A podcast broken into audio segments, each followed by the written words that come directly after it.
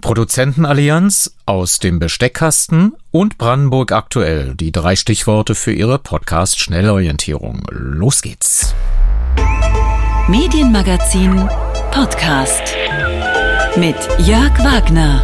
5. Mai 2022. Heute streiken viele Kolleginnen und Kollegen im RBB vor allem für mehr Sicherheit für die freien Mitarbeiterinnen und Mitarbeiter. Das ist auch deren gutes Recht. Im Programm des RBB gab es zunehmend Einschränkungen. Der Hörfunksender RBB Kultur etwa setzte vorproduzierte Ersatzsendungen ein.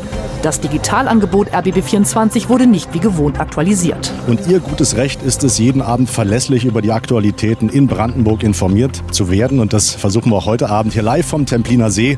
Willkommen zu Brandenburg aktuell. Brandenburg aktuell verlässlich seit 30 Jahren, seit der ersten Sendung am 2. Mai 1992 gestartet, noch damals beim Ostdeutschen Rundfunk Brandenburg und eingebracht in den Fusionssender RBB, genau so wie das Berliner Pendant vom Sender Freies Berlin die Abendschau. Mehr zu Brandenburg aktuell, wie sich in 30 Jahren das Format trotz der Verlässlichkeit verändert hat, in etwa 45 Minuten. Vorher sollten wir kurz noch zwei Statements zum Streik hören, die in beiden Magazinen auch der Transparenz wegen gesendet wurden. RBB-Programmdirektor Dr. Jan Schulte-Kellinghaus und die Verdi-Vertreterin Dagmar Bednarek zum Warnstreik und den damit verbundenen Einschränkungen im Programm. Na, die Einschränkungen bedauere ich sehr. Ähm, ich glaube, die Fragen, vor denen wir stehen, die kann man nur im Dialog lösen und nicht im Streik. Und äh, die Gewerkschaften haben ja die Verhandlungen für gescheitert erklärt und jetzt suchen wir einen Weg, wieder miteinander ins Gespräch zu kommen. Wir haben die, die Verhandlungen abgebrochen, weil wir von der anderen Seite keine Bereitschaft gesehen haben, über ein Modell zu sprechen. Wir haben aber den Dialog nicht abgebrochen, sondern äh, wir haben gesagt, wir wollen gerne über dieses Modell weiter verhandeln. Und daraufhin hat die Geschäftsleitung nicht reagiert. Also Gerne. Ich finde auch, äh, Dialog ist das, die beste Möglichkeit, zu, zu einem Ergebnis zu kommen. Und da sind wir die Letzten, die da Nein sagen. Ja, und äh, heute ist kein Warnstreik, deswegen in der Medienmagazin-Ausgabe vom 7. Mai 2022 aus dem Besteckkasten. Die ARD-Vorsitzende und RBB-Intendantin ist unter die Podcaster gegangen. Medienkritiker Stefan Niggemeier hat sich die erste Episode angehört und einige Fragezeichen notiert. Und zu Beginn gleich ein Blick in die Kreativszene. Ich war am Freitag beim Produzententag der Fernseh- und Filmbranche und traf dort auch die Staatsministerin für Kultur und Medien, Claudia Roth. Und das alles wie gewohnt. Mund zum Ohr auf dem Strahle der elektrischen Kraft.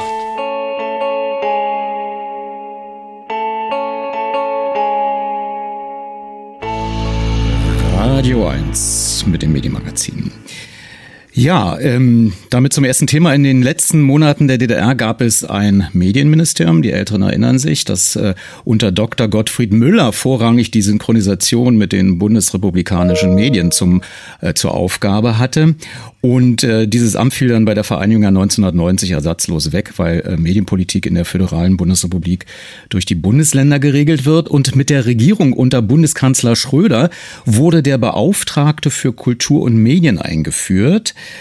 also 98 beschlossen, 99 dann realisiert, um die Rahmenbedingungen für den Kultur- und den Medienbereich über die Bundesgesetzgebung zu entwickeln. Und der erste war Michael Naumann, SPD, die dritte Frau und insgesamt sechste in dieser Rolle ist Claudia Roth von Bündnis 90 Die Grünen. Und ich konnte sie am Rande des Produzententages gestern am Freitag im Berliner Kino International interviewen und fragte sie, was sie denn angesichts äh, der Corona-Krise und des Krieges in der Ukraine zur Unterstützung der Kreativbranche anbieten konnte. Also erstmal wollte ich deutlich machen, welche Bedeutung äh, die Filmbranche hat für unsere Demokratie. Dass äh, die Filme ganz oft auch die Stimme unserer Demokratie sind und dass wir alles dafür tun müssen, denjenigen äh, Hilfe und Unterstützung zu geben, die in der Ukraine für die Demokratie und für die Kultur der Demokratie kämpfen. Und es sind auch dort Künstler und Künstlerinnen, Journalisten, Journalistinnen und es ist auch dort die Filmbranche. Das ist der eine wichtige Punkt. Äh, und äh, ich habe davon berichtet, dass wir bei uns im Ministerium eine Taskforce eingerichtet haben, ein Netzwerk eingerichtet haben, in engem Kontakt sind mit, den, mit meinem ukrainischen Amtskollegen Alexander und wir die Debatte nicht so verengt sehen wollen, dass wir nur über Waffen reden und Rüstungsgüter, die ich ja auch unterstütze, sondern es gibt noch andere notwendige Unterstützungsmaßnahmen. Das ist der eine Punkt. Und der andere Punkt ist, dass äh, wir ja, das wollte ich vermitteln, dass wir in einer Zeit leben, wo nicht eine Krise zu Ende ist und dann kommt die nächste, sondern wo plötzlich Krisen sich übereinander lagern. Und äh, es wäre deutlich verfrüht zu glauben, naja, die Pandemie, die ist jetzt, die erklären wir jetzt als beendet und äh, wundern uns dann, wenn es möglicherweise im Herbst und im Winter wieder losgeht.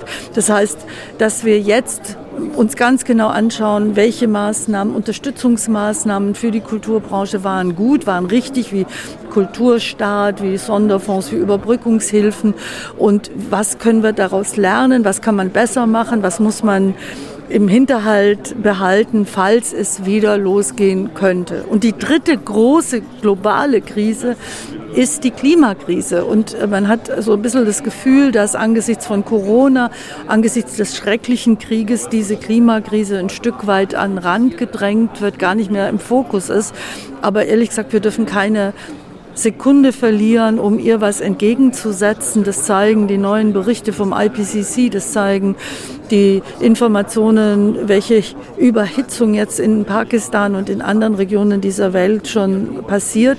Und auch da kann Film, kann Kultur ganz viel beitragen. Ich habe in meinem Haus jetzt eine Abteilung neu gegründet, Kultur und Nachhaltigkeit. Und wir haben bei der Berlinale den Startschuss gegeben für äh, die Filmförderung, die zukünftig an ökologische Kriterien geknüpft sein wird, ab 01.01.2023 in einer breiten Bündnis wird Green Shooting zur Grundlage gemacht und äh, Zertifikate wie Green Motion dann vergeben.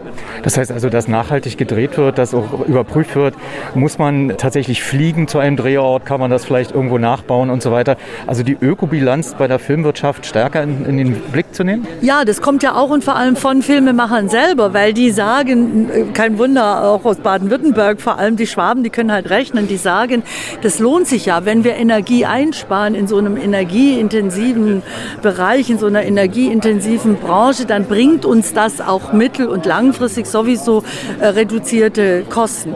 Das gibt 20 unterschiedliche Bereiche, tatsächlich Mobilität, das ist Energieverbrauch, das ist Catering, äh, das äh, sind neue technische, das sind die Lampen, alles das, was dazugehört. Und ähm, das ist die Wiederverwendung, darum geht es auch in den Theatern, von Bühnenbildnern, von Kostümen, also Nachhaltigkeit zur Grundlage zu machen, um zu zeigen, ja, wir können etwas beitragen. Ich habe in meinem Haus äh, ein Green Culture Desk äh, auf den Weg gebracht, weil es so viele Initiativen schon gibt und so viele konstruktive, gute Ideen, übrigens auch bei den Festivalveranstaltern, bei den Musikveranstaltern, bei den Konzertveranstaltern, bei den Museen, die sagen, ja, wie können wir unsere Museen anders gestalten, wie können wir Klimaanlagen anders machen. Also all das ist ein riesengroßes Thema. Wir arbeiten in dem Bereich zusammen mit dem Umweltbundesamt, mit Professor Messner, also auch da Crossover, arbeiten jetzt zusammen mit dem Umweltministerium, um zu zeigen, ähm, wir müssen an einem Strang ziehen. Und da ist der Beitrag der Kulturbranche der sichtbare Beitrag der Kulturbranche natürlich auch nochmal ein Anreiz für die Gesellschaft insgesamt äh, etwas zu leisten. Staatsministerin Claudia Roth, die Beauftragte für Kultur und Medien. Allerdings wurde in einer Podiumsdiskussion am Produzententag deutlich, die ich Ihnen in den Podcast Bonustrack packe, dass nachhaltiges grünes Drehen auch erstmal teurer werden kann. Und deutlich ist in der Diskussion auch geworden, wie wichtig der Zitat Ausgleich von Schäden infolge Covid-19 bedingter Produktionsunterbrechungen oder Abbrüche, der sogenannte Ausfallfonds ist, der allerdings am 30. Juni auslaufen soll. Die Produzentin Nanny Erben, Geschäftsführerin von Made for Film GmbH, die unter anderem auch den Berliner Tatort produziert. Da kann ich direkt sagen, existenziell wichtig. Tatsächlich auch ohne am Anfang sofort die Hilfe von ähm, den öffentlichen rechtlichen Sendern, die gesagt haben, sie übernehmen die Hälfte auch der Corona-Kosten und dann des Auswahlfonds, hat uns es überhaupt erst auch ermöglicht, ähm, weiterzudrehen. Wir kommen jetzt gerade ähm, in die Situation, wir besprechen es sehr oft innerhalb unserer Firma, wir drehen im Sommer, der Auswahlfonds läuft aus, wir sehen gerade, wie viele Fälle wir haben, wie oft wir stehen oder umplanen müssen. Ähm, es bleibt für uns eine große Herausforderung und mit einem Filmdreh zu stehen, bedeutet unfassbar hohe Kosten. Und die können wir nicht auffangen. Deswegen ist er existenziell für uns alle hier. Die Produzentin Nanni Erben. Und die Geschäftsführung der Produzentenallianz hat gewechselt, aber dazu nach der nächsten Musik. Versetzen sich einfach in die Nachtzeit.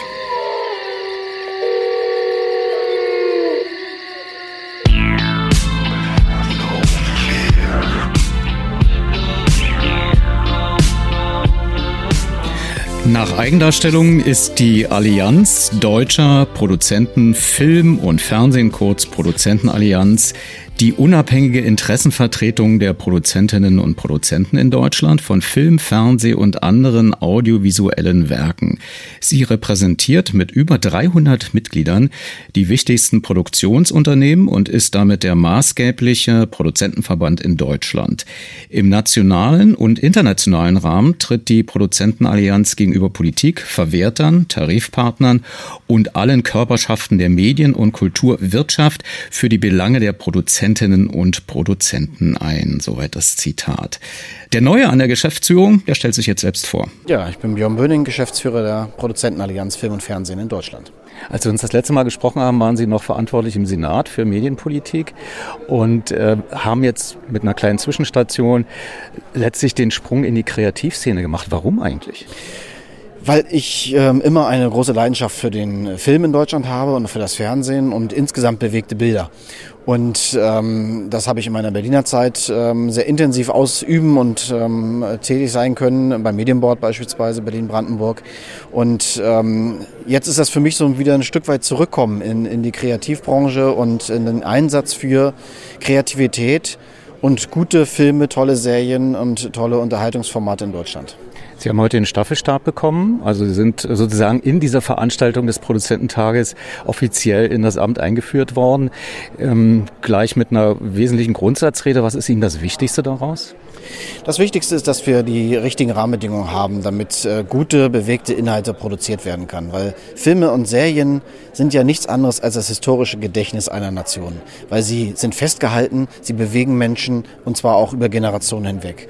Und ähm, dafür braucht es gute Rahmenbedingungen, dafür braucht es Sender und Plattformen, die investieren in Auftragsproduktionen. Es braucht auch gute Förderung seitens der Politik. Und es braucht, und das ist mir ganz besonders wichtig, es braucht die Menschen, die dann diese bewegenden Bilder auch produzieren. Und äh, da haben wir eine ganz große Herausforderung, weil es gibt auch andere gute Branchen, die gut bezahlen. Und äh, wir müssen einiges dafür tun, damit Ausbildung und Qualifizierung auch zur wesentlichen, ja, sag ich mal, Marktstrategie eines Produzenten in Deutschlands gehört. Wo ist denn die größte Stellschraube, an der Sie drehen müssen? Die größte Stellschraube ist, glaube ich, dass wir, äh, so wie es im Koalitionsvertrag definiert ist, dass wir die Förderbedingungen Bund und Ländern neu justieren. Wir haben Anforderungen an Green Shooting, das heißt dieser Fördertourismus, ich drehe mal in München, dann nochmal in Berlin und äh, auch noch in NRW am selben Film, ist sicherlich etwas, was nicht mehr so wirklich in die Zeit passt. Ähm, das heißt, wir müssen dieses System neu ordnen, wie es auch im Koalitionsvertrag steht. Das Zweite, wir müssen als Produzenten in Deutschland auf Augenhöhe mit den Plattformen kommen. Die Plattformen äh, verfolgen eine Strategie des Total Buyouts, so nennt man das. Also Wie meinen Sie dann? Netflix und Co.? Netflix, Amazon und Co., die einen totalen Ausverkauf machen. Das heißt, sie kaufen einen Film oder eine Serie und danach partizipiert der Produzent null mehr an den Weiterverwertungen über Mediatheken oder weltweite Ausspielungen. Und das ist aus meiner Sicht moralisch und wirtschaftlich unanständig. Und deswegen ist es gut, dass wir im Koalitionsvertrag stehen haben, dass es eine Investitionsverpflichtung für die Plattform geben soll, dass sie fortwährend, verlässlich in den deutschen Markt und deutsche Inhalte ähm, investieren müssen. Und das Dritte ist, wie ich schon sagte, Qualifizierung, Ausbildung, Weiterbildung, damit Menschen künftig die Filmbranche als ihr Arbeitsplatz auch verstehen.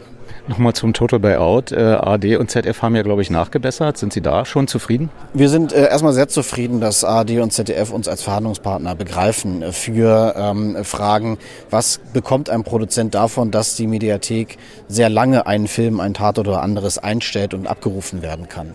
Äh, gleichfalls wissen wir aber auch, ähm, die ARD ist sehr mutig ähm, diese Verhandlungen auch zu führen und auch ähm, Rechteteilungen und Rechteerlöse mit dem Produzenten zu teilen. Beim ZDF ist noch ein bisschen Nachhilfe ähm, und da werden wir noch ähm, auch intensiv verhandeln müssen. Wir haben gute erste Schritte erreicht, aber uns reicht das nicht aus, ähm, dass ähm, die Sender meinen, dass äh, Produktionen eigentlich nur eine Kostenstelle sind und nicht eine Investition in Kreativität. Claudia Roth war da, die Zuständige in der Bundesregierung. Sie hat hier eine Rede gehalten. Waren Sie mit dem Impuls zufrieden, den sie hier ausgedrückt hat, die Kreativbranche zu stärken? Waren das nur, ich sag mal, Worte, die man von Politikerinnen und Politikern gewöhnt sind? Sie wissen ja, Sie kommen ja aus dieser Szene. Oder war da für Sie Substanz drin?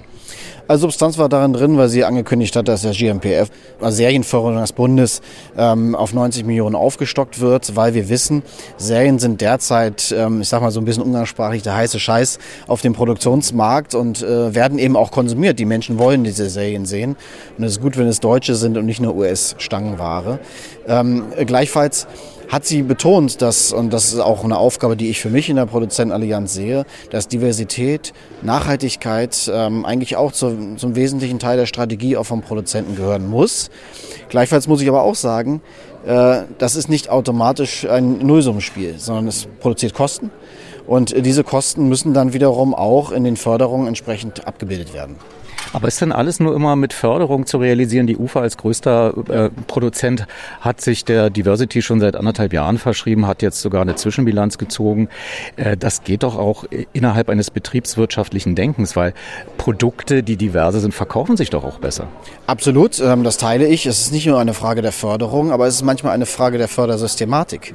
Äh, weil wenn man insbesondere die Frage auch stellt, ähm, äh, wie ist die Frauenförderung ausgestaltet? Äh, bekommen Produzentinnen auch adäquate Aufträge seitens der Sender und der Plattformen? Ähm, äh, dann merkt man eben doch, dass die ähm, Fördervergabegremien oft sehr männlich gestaltet sind. Und dann äh, leider, so ist die historische Erfahrung, ähm, auch eher Produzenten, also männliche Produzenten gefördert werden und weniger weibliche Produzenten. Also wir haben da schon ein Thema und wir wollen ja, dass äh, 50 Prozent der Produktionen in Deutschland eben auch ähm, äh, zwischen Frau und Mann adäquat und gleich aufgestellt sind.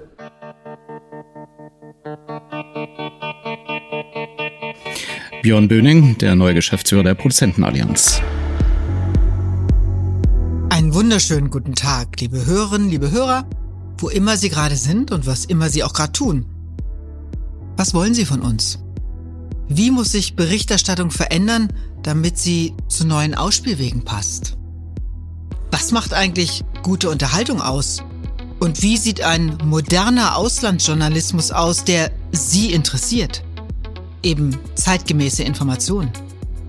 Und was kann die ARD tun, um in ihren Programmen die Gesellschaft in ihrer ganzen Vielfalt abzubilden? Das sind Fragen, die sich die ARD-Vorsitzende und RBB-Intendantin Patricia Schlesinger stellt. Und zwar nicht nur still für sich in ihrer 13. RBB-Intendantinnen-Etage in Berlin oder äh, gemeinsam mit ihrem Führungsteam bespricht, sondern nun auch hörbar für uns alle, die in der Lage sind, Podcasts zu empfangen. Seit dem 4. Mai ist die erste Episode in der ARD Audiothek publiziert worden unter dem Titel Aus dem Besteckkasten. Der ARD-Podcast mit Patricia Schlesinger. Zum ersten Mal ist eine ARD-Intendantin Podcast-Gastgeberin, so das Zitat aus der Pressemitteilung dazu. Diese Premiere also in der ARD-Kommunikation will ich besprechen mit dem wohl unabhängigsten Medienjournalisten des Landes, der rund 30 Jahre professionell die Medien beobachtet, wenn man das Studium mitzählt, Stefan Niggemeier. Stefan, zunächst zum Titel. Aus dem Besteckkasten. Das ist kein Podcast aus den Zwillingswerken in Solingen. Trotzdem für dich okay? aber höchst rätselhaft. Also die, natürlich kann man diesen Podcast nennen, wie man will. Ähm, aber ähm, ich glaube, da fängt es schon an. Also ich, es gab Menschen, die auf Twitter auch gefragt haben, auch Menschen aus der ARD, warum das so heißt.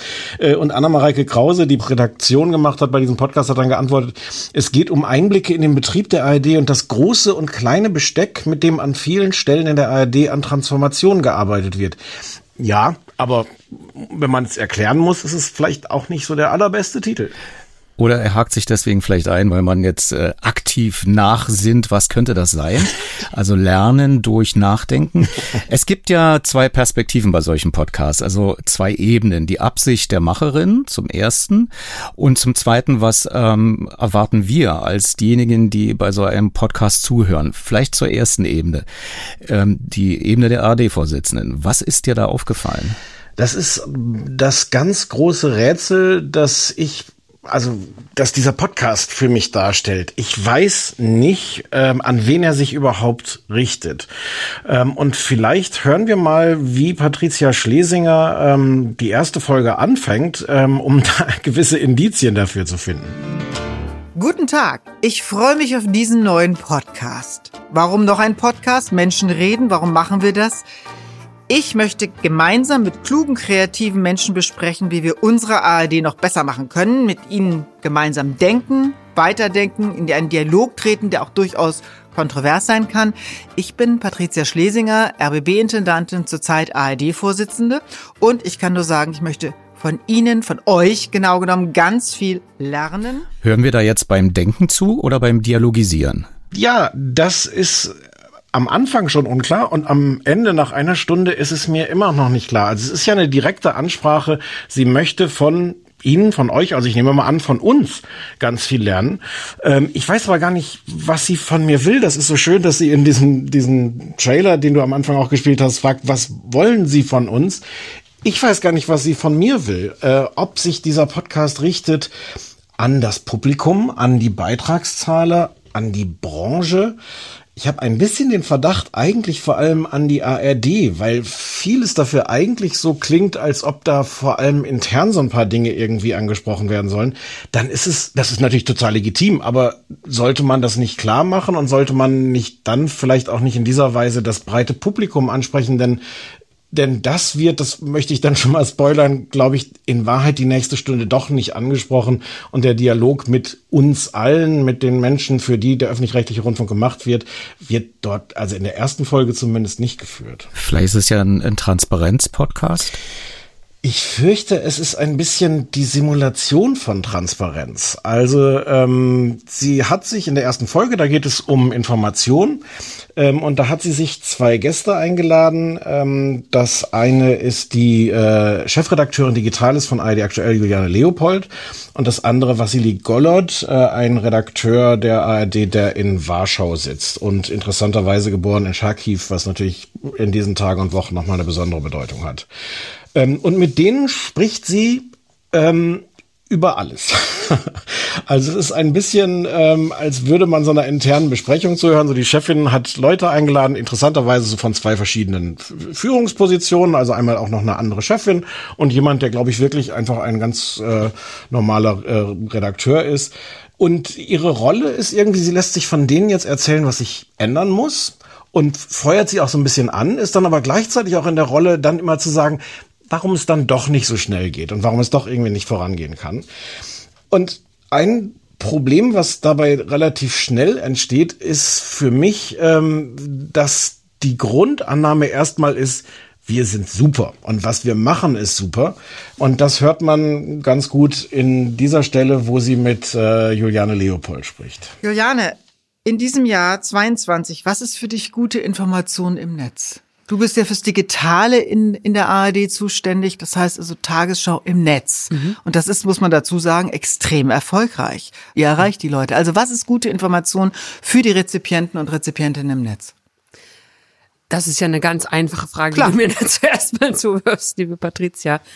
Du hast zu Recht angesprochen, wir haben nicht nur eine starke Website und eine starke App, also starke eigene äh, Destination, sondern wir verstehen es, die Marke zu verlängern, die qualitativ hochwertigen, seriösen Informationen zu verlängern in die sozialen Netzwerke. Ja, aber nach einer halben Stunde kippt es. Ich gebe zu, ich habe äh, bis zu dieser Stelle gedacht, das ist ein äh, reiner PR-Podcast. Aber dann äußert äh, Vassili Gollot Kritik, dann stimmt Juliane Leopold mit ein und dann wird das nach meiner Meinung spannend, denn da kriegt tatsächlich die Intendantin Input. Äh, wie hat das auf dich gewirkt? Also erstmal extrem wohltuend, dass der, der Kollege Vassili Gollot wirklich emotional wird sogar. Also ähm, an einer Stelle, wo Patricia Schlesinger sagt, na ja, also inzwischen weiß doch auch jeder in der ARD, dass wir digital werden müssen, platzt ihm wirklich der Kragen und er sagt so, nee, das ist nicht meine Erfahrung. Ähm, das können wir uns mal ganz kurz anhören. Mhm. Also ich glaube, es gibt niemanden mehr, der oder kaum jemanden mehr in der ARD, der sagt, wir müssen nicht auf TikTok oder nicht auf mhm. Facebook oder Insta unterwegs sein. Ich glaube, das ist vorbei. Das mhm. hat, glaube ich, haben, glaube ich, alle verstanden. Nein, nein, das haben ganz eindeutig nicht alle verstanden. Ich kriege das so oft zu hören. Es haben nicht alle verstanden, weil es immer noch Menschen gibt, die ähm, äh, ausschließlich denken, wir müssen Fernsehen machen, wir müssen Radio machen. Und das ist auch nach wie vor in den Strukturen der ARD ganz fest verankert. Äh, es gibt nach wie vor Töpfe für Fernsehen und für Radio. Fernsehen und Radio werden vorrangig gedacht ähm, und Digitales soll dann irgendwie nebenbei entstehen. Das ist ein riesiger Fehler und äh, ich, Entschuldigung, dass ich da so emotional werde, aber ähm, das liegt einfach auch daran, dass Menschen in Entscheidungspositionen Personen sitzen anders als du, Patricia. Ich äh, glaube dir voll und ich sehe auch bei dir, dass du das checkst. Juliane checkt das, aber es gibt leider sehr viele Menschen, ähm, die das nicht verstehen. Das gilt auch nicht nur für die ARD, das gilt auch für andere. Ich habe ja auch Kolleginnen und Kollegen äh, in anderen Medienhäusern, aber ähm, das ist in den Strukturen definitiv noch nicht drin. Ähm, das ist sehr gut und er wird auch sehr konkret. Also er spricht die Strukturen an, ähm, die nervig sind in der in der ARD. Ähm, Dinge, die die man wirklich in der Branche weiß, aber die natürlich in einem Podcast der ARD-Vorsitzenden vielleicht nicht unbedingt so angesprochen werden, Befindlichkeiten der verschiedenen Landesrundfunkanstalten. Er macht auch ganz konkrete Anmerkungen, warum die ARD für Volontäre nach ihrer Ausbildung gar nicht unbedingt so attraktiv ist. Das ist sehr gut. Und es bleibt aber gleichzeitig ja so unbeantwortet, weil ähm, weil Patricia Schlesinger das im Grunde dann so auffängt, damit zu sagen, ja, das stimmt alles, aber sie will dann auch sofort mal sagen, was alles schon gut läuft.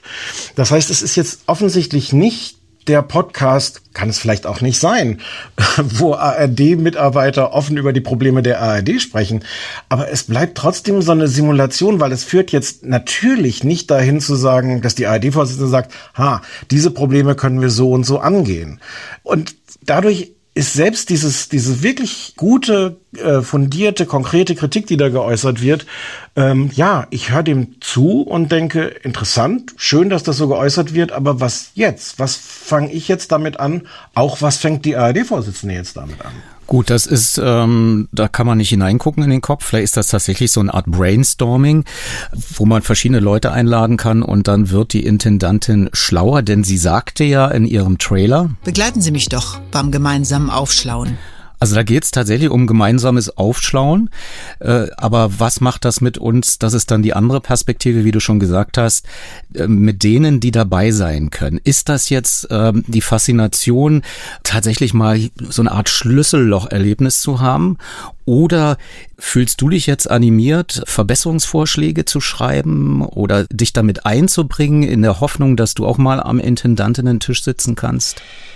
Ich muss ganz ehrlich sagen, wenn du fragst, was ist die Faszination, es hat für mich keine. Also für mich ist die Faszination, ähm, dass die ARD diesen Podcast macht und irgendwie nicht weiß, warum. Ich glaube, meine, meine These ist, es gibt diesen Podcast, damit man sagen kann, wir haben diesen Podcast. Wir führen hier einen Dialog. Wir haben eine ARD-Vorsitzende, die sich in dieser Weise äh, ins Getümmel wirft. Das ist ja alles schön, aber das ist in der Hinsicht dann halt auch, auch Selbstzweck oder eigentlich noch, also ein bisschen bösartiger formuliert, nicht nur Selbstzweck, sondern es, es besteht, also die Aufgabe dieses Podcastes ist, glaube ich, zu sagen, seht her, wir führen einen Dialog, genau das, was ihr von uns fordert. Aber ich habe nicht den Eindruck, dass das, dass das irgendwo hinführt. Also es gibt eine Stelle, wo das Ganze wirklich auch ein bisschen unangenehm wird. Sie stellt, Patricia Schlesinger stellt die Frage an die beiden, was würdet ihr machen, wenn ihr meinen Job hättet? Irgendwie interessante Frage, vielleicht auch so ein bisschen so ein Personalgespräch, Managementfrage, keine Ahnung. Weiß nicht, ob das an der Stelle halt auch offen in einem öffentlichen Podcast besprochen werden kann. Was dann passiert, ist folgendes. Nochmal, du musst mir auch mal sagen, wenn du den Job hättest, was würdest du denn machen? Jetzt setzt du mich schon wieder auf den Topf. Das ist ja wirklich äh, brutal hier. Ich glaube, ich würde das fortführen, was du, wie ich dich wahrnehme, das, das die Strategie des Dialogs und der Gespräche, äh, des, des Einbindens und des Dranbleibens. Also ich glaube, ich würde mich, es klingt jetzt zu langweilig, aber als Moderatorin dieses Change-Prozesses verstehen.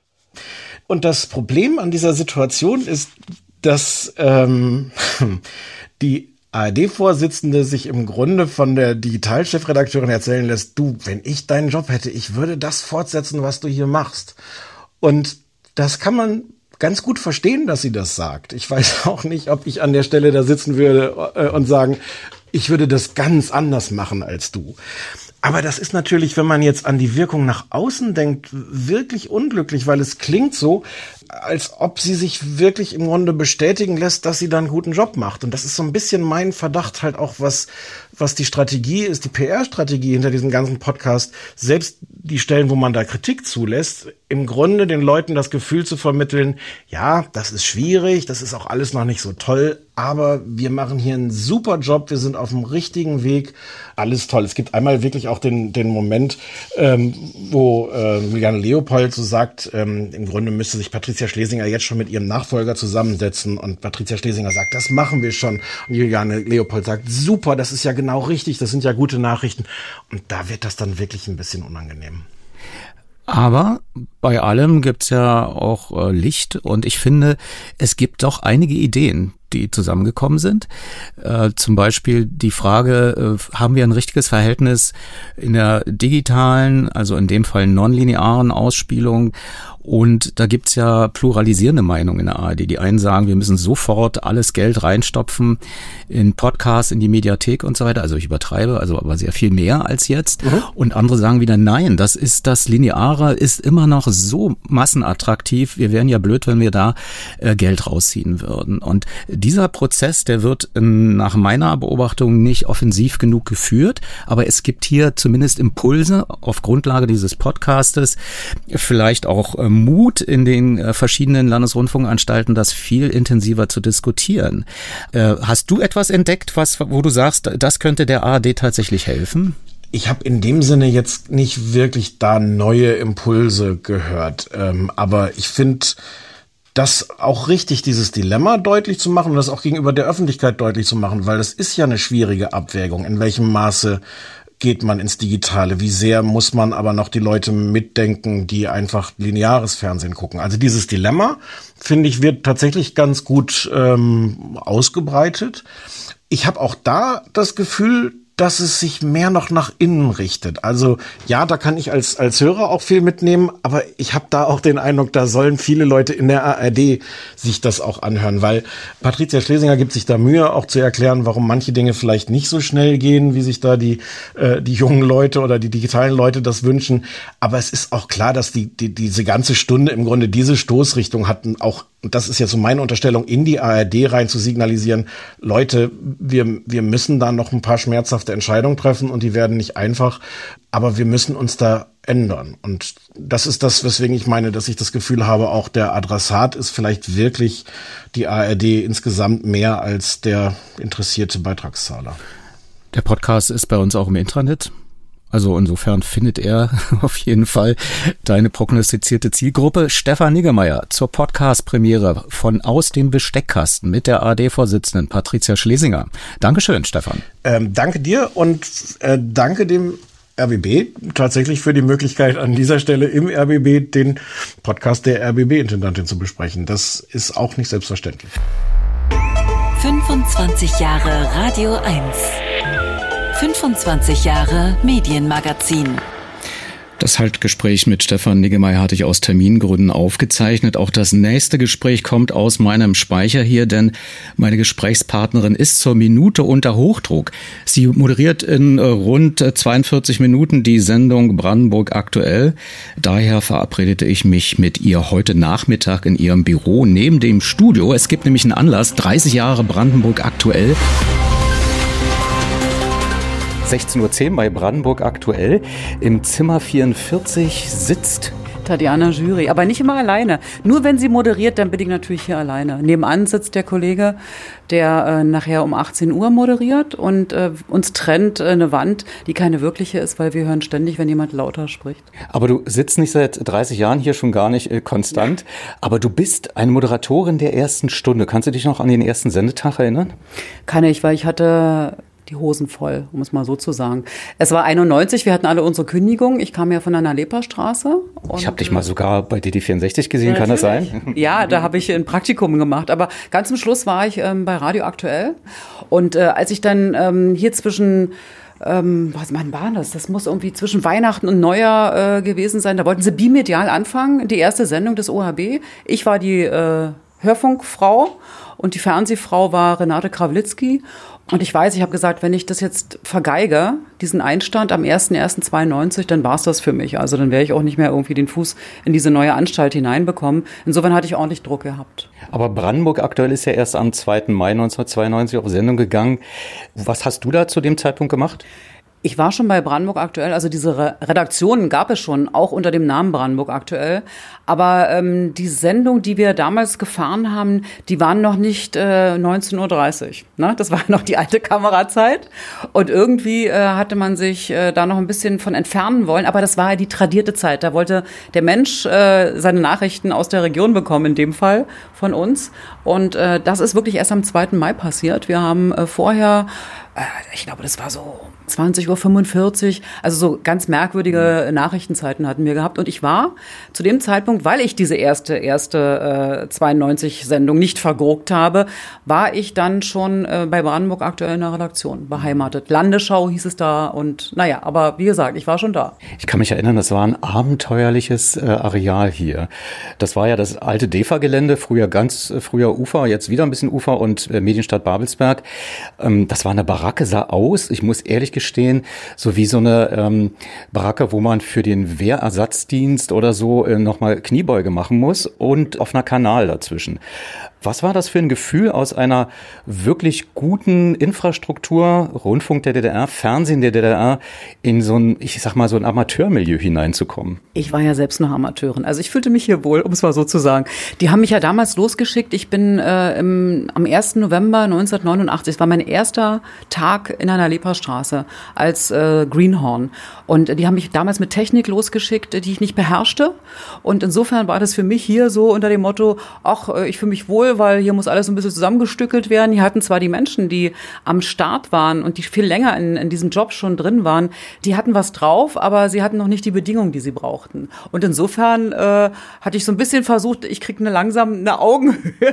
ich hatte immer noch viel Angst gehabt. Es gab auch noch nichts, was mich sicher gemacht hat. Also Telefone gab es ja de facto auch noch nicht so richtig ordentliche hier. Ich weiß, ich musste meine Texte ähm, irgendwie in eine Schreibmaschine hacken, aber das dauerte ewig. Dann habe ich sie doch mit der Hand geschrieben dann konnte ich meine Handschrift nicht mehr lesen. Dann wollte aber die Sekretärin, die es damals äh, noch gab, also heute gibt es auch noch Menschen, die das Sekretariat bedienen, aber äh, die wollte die, die Texte von mir äh, diktiert haben. Und ich war unter Druck und ich konnte meine Schrift nicht lesen und ich konnte ihr das dann nicht mehr richtig sagen. Also es war ein heilloses Durcheinander. Jens Riewer, der die ersten Nachrichten gelesen hat von Brandenburg aktuell, der hatte schon C-Netz-Telefon, weil der wartete schon damals auf den Anruf aus Hamburg, was dann auch klappte. Du sitzt immer noch hier, bist treu geblieben diesem Format. Heute. Aus mir ist nichts geworden. kann man ja von mir auch behaupten. Äh, ich glaube, die Konstanz, diese Langstrecke zählt dann letzten Endes mehr als äh, Haufen Punkte in der Biografie und die Routine, die man bekommt. Also du sitzt heute am Sonnabend, will nicht sagen vorm leeren Bildschirm, aber weißt du schon, was, was heute um 19.30 Uhr los ist? Wir wissen ja nie, was um 19.30 Uhr äh, passieren kann, aber wir wissen schon von der Struktur her, was los sein wird. Also wir sind ja am Tag ähm, vor dem großen Gedenken an den 8. Mai und wir gucken mal, wie reagieren die Brandenburger drauf. Also die russischen äh, Botschaftsangehörigen äh, werden ja nicht geladen. Also was passierte eigentlich äh, am Vortag, weil jetzt schon auf dem Bassinplatz äh, auch eine Erinnerung äh, stattfand. Aber alles so ein bisschen eher äh, privater und intimer gehalten. Also darüber werden wir heute berichten. Ähm, wir werden darüber berichten, ähm, was äh, los ist, wenn wir uns selber versorgen müssen. Die Brachflächen auf äh, Brandenburgs Äckern, wie werden die vielleicht mit welchen Früchten dann auch irgendwie genutzt werden können? Wir haben natürlich das Wetter mit dem Drachenboot drin, glaube ich, diesmal. Und was habe ich mir noch angeguckt? Das muss ich mir überlegen Alles andere ist noch in der Schwebe. Aber ich will noch mal zurückkommen. Ich finde es großartig, hier im dritten Programm zu sein. Also am Anfang hat man immer gedacht, man will noch höher und schneller und weiter. Aber das ist hier die Freiheit, die wir haben. Weil wir sind nicht so fremdbestimmt. Wir können hier noch machen, wie wir wollen. Also fast. Und wir können ähm, wirklich in die Tiefenlotung gehen und das Große im Kleinen zeigen. Und das finde ich ist überhaupt das Spannendste, was man als journalistische Aufgabe bekommen kann. Wir sind auch frei, glücklicherweise mal kurz einen Blick ins Studio äh, ja, zu klar. nehmen. Wenn es auf ist. Soll ich vorlaufen? Ja, gern. Und äh, das ist ja, glücklicherweise sind das alles kurze Wege. Das hat man bei anderen Anstalten eher nicht. Da geht man dann sehr lange Gänge. Nachgedacht, weil man muss ja schnell rein, raus. So alles dunkel hier. Das heißt, ein Arbeitslicht äh, ist an. Hier sind die äh, berühmten zwei Tische, die so ein bisschen aussehen wie Kühltürme in, in schwarze Pumpe. Die haben einen Designpreis gekriegt damals in New York. Also jetzt hier nicht Kühltürme. Naja, das könnte ja eine Analogie sein. Ich sage ja schwarze Pumpe so ein bisschen. Dann abgehängt äh, zwei Kameras, damit die nicht vollstauben. Drei. Drei. Äh, da oben noch eine Überaufkamera, die zeigt immer das Studio. Wenn wir hier unten stehen, dann sehen wir ganz klein aus. Die ist da oben. Hm. Sind die alle automatisch oder gibt es hier noch Kameraleute wie vor 30 Jahren? Glücklicherweise gibt es hier noch Menschen, die an den Kameras stehen. Welche Vorteile hat das? Man hat einen Ansprechpartner. Also ich, ich kenne das zwar seit äh, 30 Jahren, dass man ein Mikro hat und eine Kamera und dass man dann irgendwie sich jemanden suchen muss, äh, im Sinne von, ich habe im Hinterkopf, ich spreche jetzt einen Menschen an und äh, das war zumindest im, im Hörfunk immer so. Aber hier sieht man wirklich die Leute und die reagieren auch darauf. Und das finde ich ganz schön, weil ist es nicht überall mehr so, ne? Mhm. Es gucken, glaube ich, 298.000 ja. jeden Abend zu. Also das ist zumindest die Durchschnittsstatistik des Jahres 2021.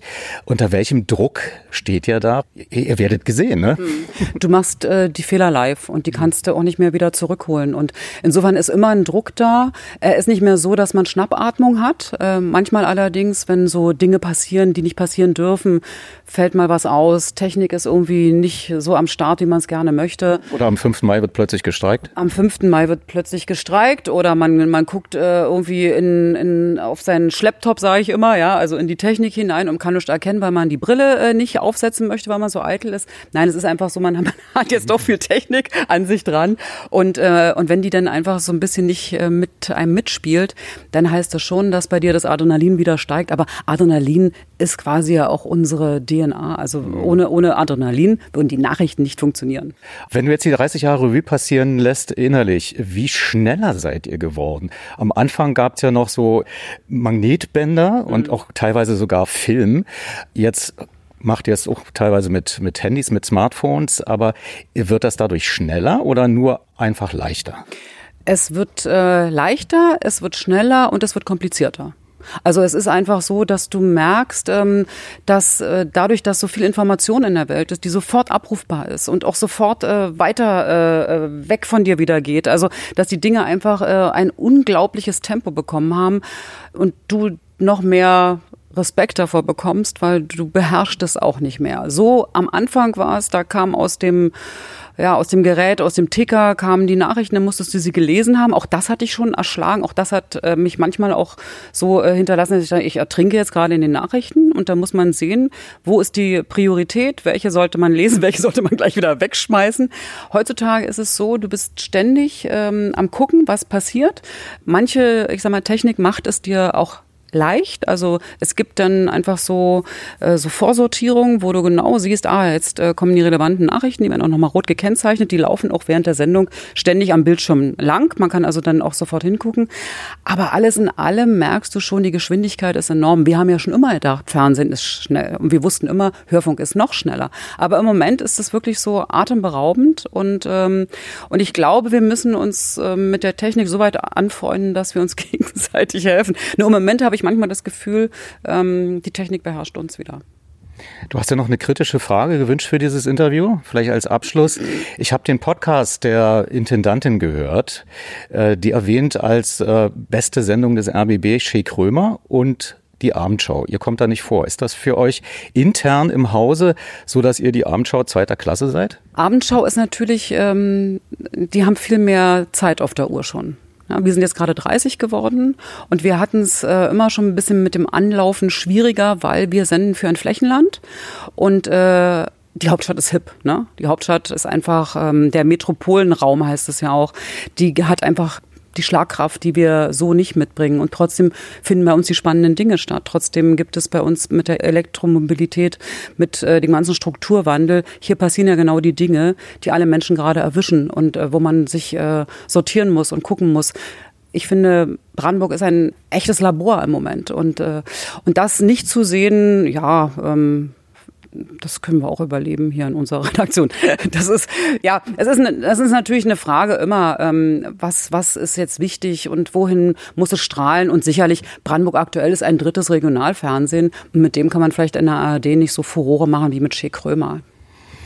Aber ich wünsche euch das. Ähm, hier geht's in wenigen Minuten los, um genau zu sein, in drei Stunden und äh, sieben Minuten.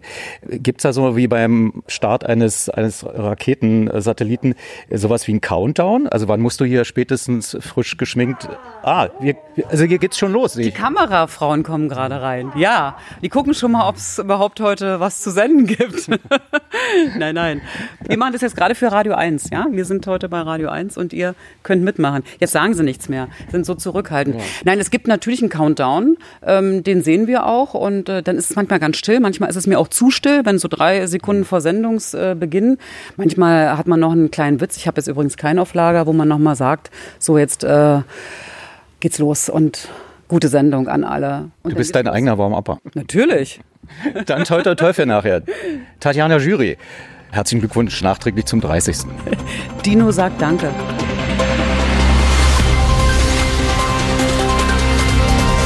Schönen guten Abend, willkommen Brandenburg. Ja, ein Zeichen für Völkerverständigung, für Frieden, Solidarität.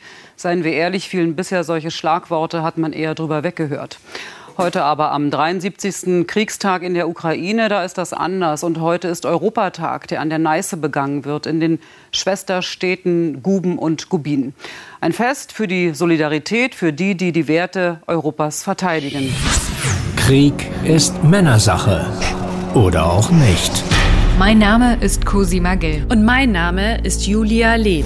Wir sind Kriegs- und Auslandsreporterinnen. Wir erzählen euch aus unserer weiblichen Perspektive, wie Frauen Kriege und Konflikte erleben und überleben. Women in War, der Radio 1 Podcast. Über Frauen, die in Kriegen ihre Frau stehen. Folge 4. Sunita ist keine Hexe. Eine Frau in Indien wehrt sich gegen den Fluch. Zwei Reporterinnen, ein Konflikt, eine neue Perspektive. Women in War von Julia Leb und Cosima Gill. Kriege und Konflikte aus der Perspektive von Frauen erzählt. Women in War. Ab sofort in der ARD Audiothek, nur für Erwachsene. Werbung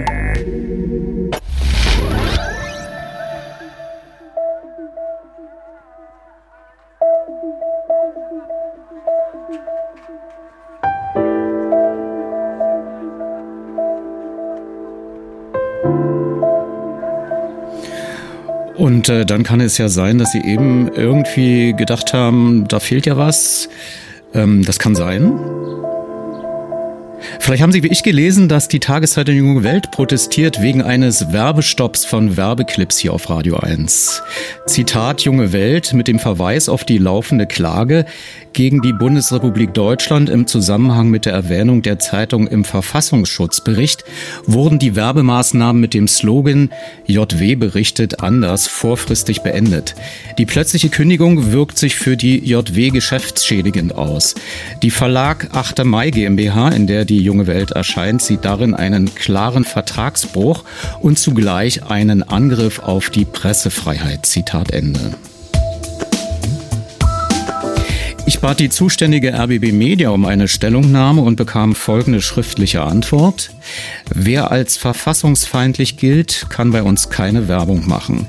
Diese Entscheidung kommt in diesem Fall zu spät. Warum das so ist, das prüfen wir gerade intern.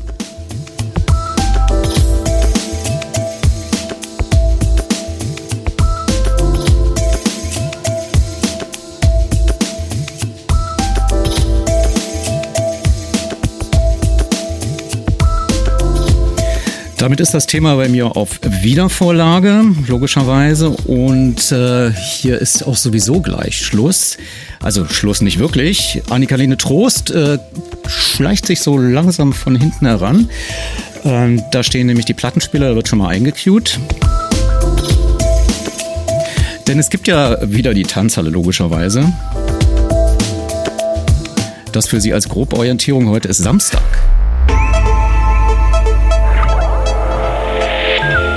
Medienmagazin Podcast. Bonustrack. Und immer montags ist Medienmagazin Podcast Tag, der neben der um die Musik gekürzten Radiosendung zur zeitsouveränen Nutzung auch einen besonderen Bonustrack bereithält. Das ist in dieser Ausgabe die bereits angekündigte Diskussionsrunde vom Produzententag am 6. Mai 2022, 11.30 Uhr. Das Thema Medienstaatsvertrag, Novellierung und Ausblick. Der Geschäftsführer der Produzentenallianz, Björn Böning, stellt das Podium vor. Jetzt kommen wir zum einem weiteren Highlight ähm, unseres äh, heutigen Tages. Ähm, wir wissen, dass die Diskussion um den Medienstaatsvertrag, die ist ja immer da. Ähm, aber äh, sie ist äh, ganz besonders heiß geführt. Äh, und ähm, besonders heiß geführt, weil es wirklich die Länder sich auf den Weg gemacht haben, ein, ja, eine wahre Innovation äh, ähm, auf den Weg zu bringen nämlich ähm, den Auftrag für die öffentlich-rechtlichen Sender und den Rundfunk insgesamt neu zu definieren. Was eine Diskussion ist, die Heike Raab, äh, Herr Schenk wissen das, ähm, noch geführt worden, als ich noch auch in Berlin ähm, Chef der Senatskanzlei wurde. Das heißt, es ist eine lange Diskussion, wie oft vor Staatsverträgen. Aber sie wird mit großer Vehemenz und ähm, großer Intensität geführt, weil es natürlich um eine Neudefinition des Auftrags geht, womit wir auch gewisse Sorgen verbinden im Hinblick auf die Frage, wie wird Unterhaltung künftig bewertet. Aber es geht eben auch um den Weg des öffentlich-rechtlichen Rundfunks in die mediale und digitale Zukunft. Also die Frage, wie verbindet sich ähm, oder wie wird der Auftrag im Hinblick auf die Möglichkeiten von Mediathekennutzung ähm, für die öffentlich-rechtlichen Sender erweitert und ähm, letztlich auch um eine gewisse Form der Flexibilisierung und der ja, der, der Freiheitsüberantwortung an die Sender, den Auftrag, der ihnen dann gegeben wird, in ihrem Sinne technisch, aber auch den Programmen nach auszugestalten. Und ich erinnere mich gut an die Diskussion, die wir noch geführt haben um das Jugendangebot. Die war sehr intensiv. Ich muss sagen, Glückwunsch, äh, liebe Patricia Schlesinger, an ARD und ZDF. Was Sie mit Funk auf den Weg gebracht haben, ist ein ganz, ganz tolles Programm. Und ähm, es ist online-only, das war nachher der Kompromiss. Aber es ist ein ganz tolles Programm und viele Produzentinnen und Produzenten haben äh, davon profitiert und mitgearbeitet, dass dieses Programm so auf den Weg gebracht werden kann und junge Zielgruppen erreichen kann. Und das ist, glaube ich, die Aufgabe insgesamt, keinen Strömungsabriss zu erleben bei den öffentlich-rechtlichen Sendern, sondern es zu schaffen, dass junge Menschen auch die Angebote äh, wahrnehmen können. Das ist voraussetzungsreich, darüber werden wir jetzt diskutieren welche Voraussetzungen dafür erfüllt werden müssen. Ich begrüße ganz herzlich und bitte dann auch gleich hier auf die Bühne zu kommen. Nanni Erben, Produzentin, Geschäftsführerin und CEO von Made Film GmbH. Herzlich willkommen. Made 4 äh, GmbH. Herzlich willkommen. Ich begrüße, ich begrüße Heike Raab, Bevollmächtigte des Landes Rheinland-Pfalz beim Bund und Europa und für Medien. Herzlich willkommen. Ich begrüße auch Herrn Oliver Schenk, Staatsminister für Bundesangelegenheiten und Medien und Chef der sächsischen Staatskanzlei. Herzlich willkommen.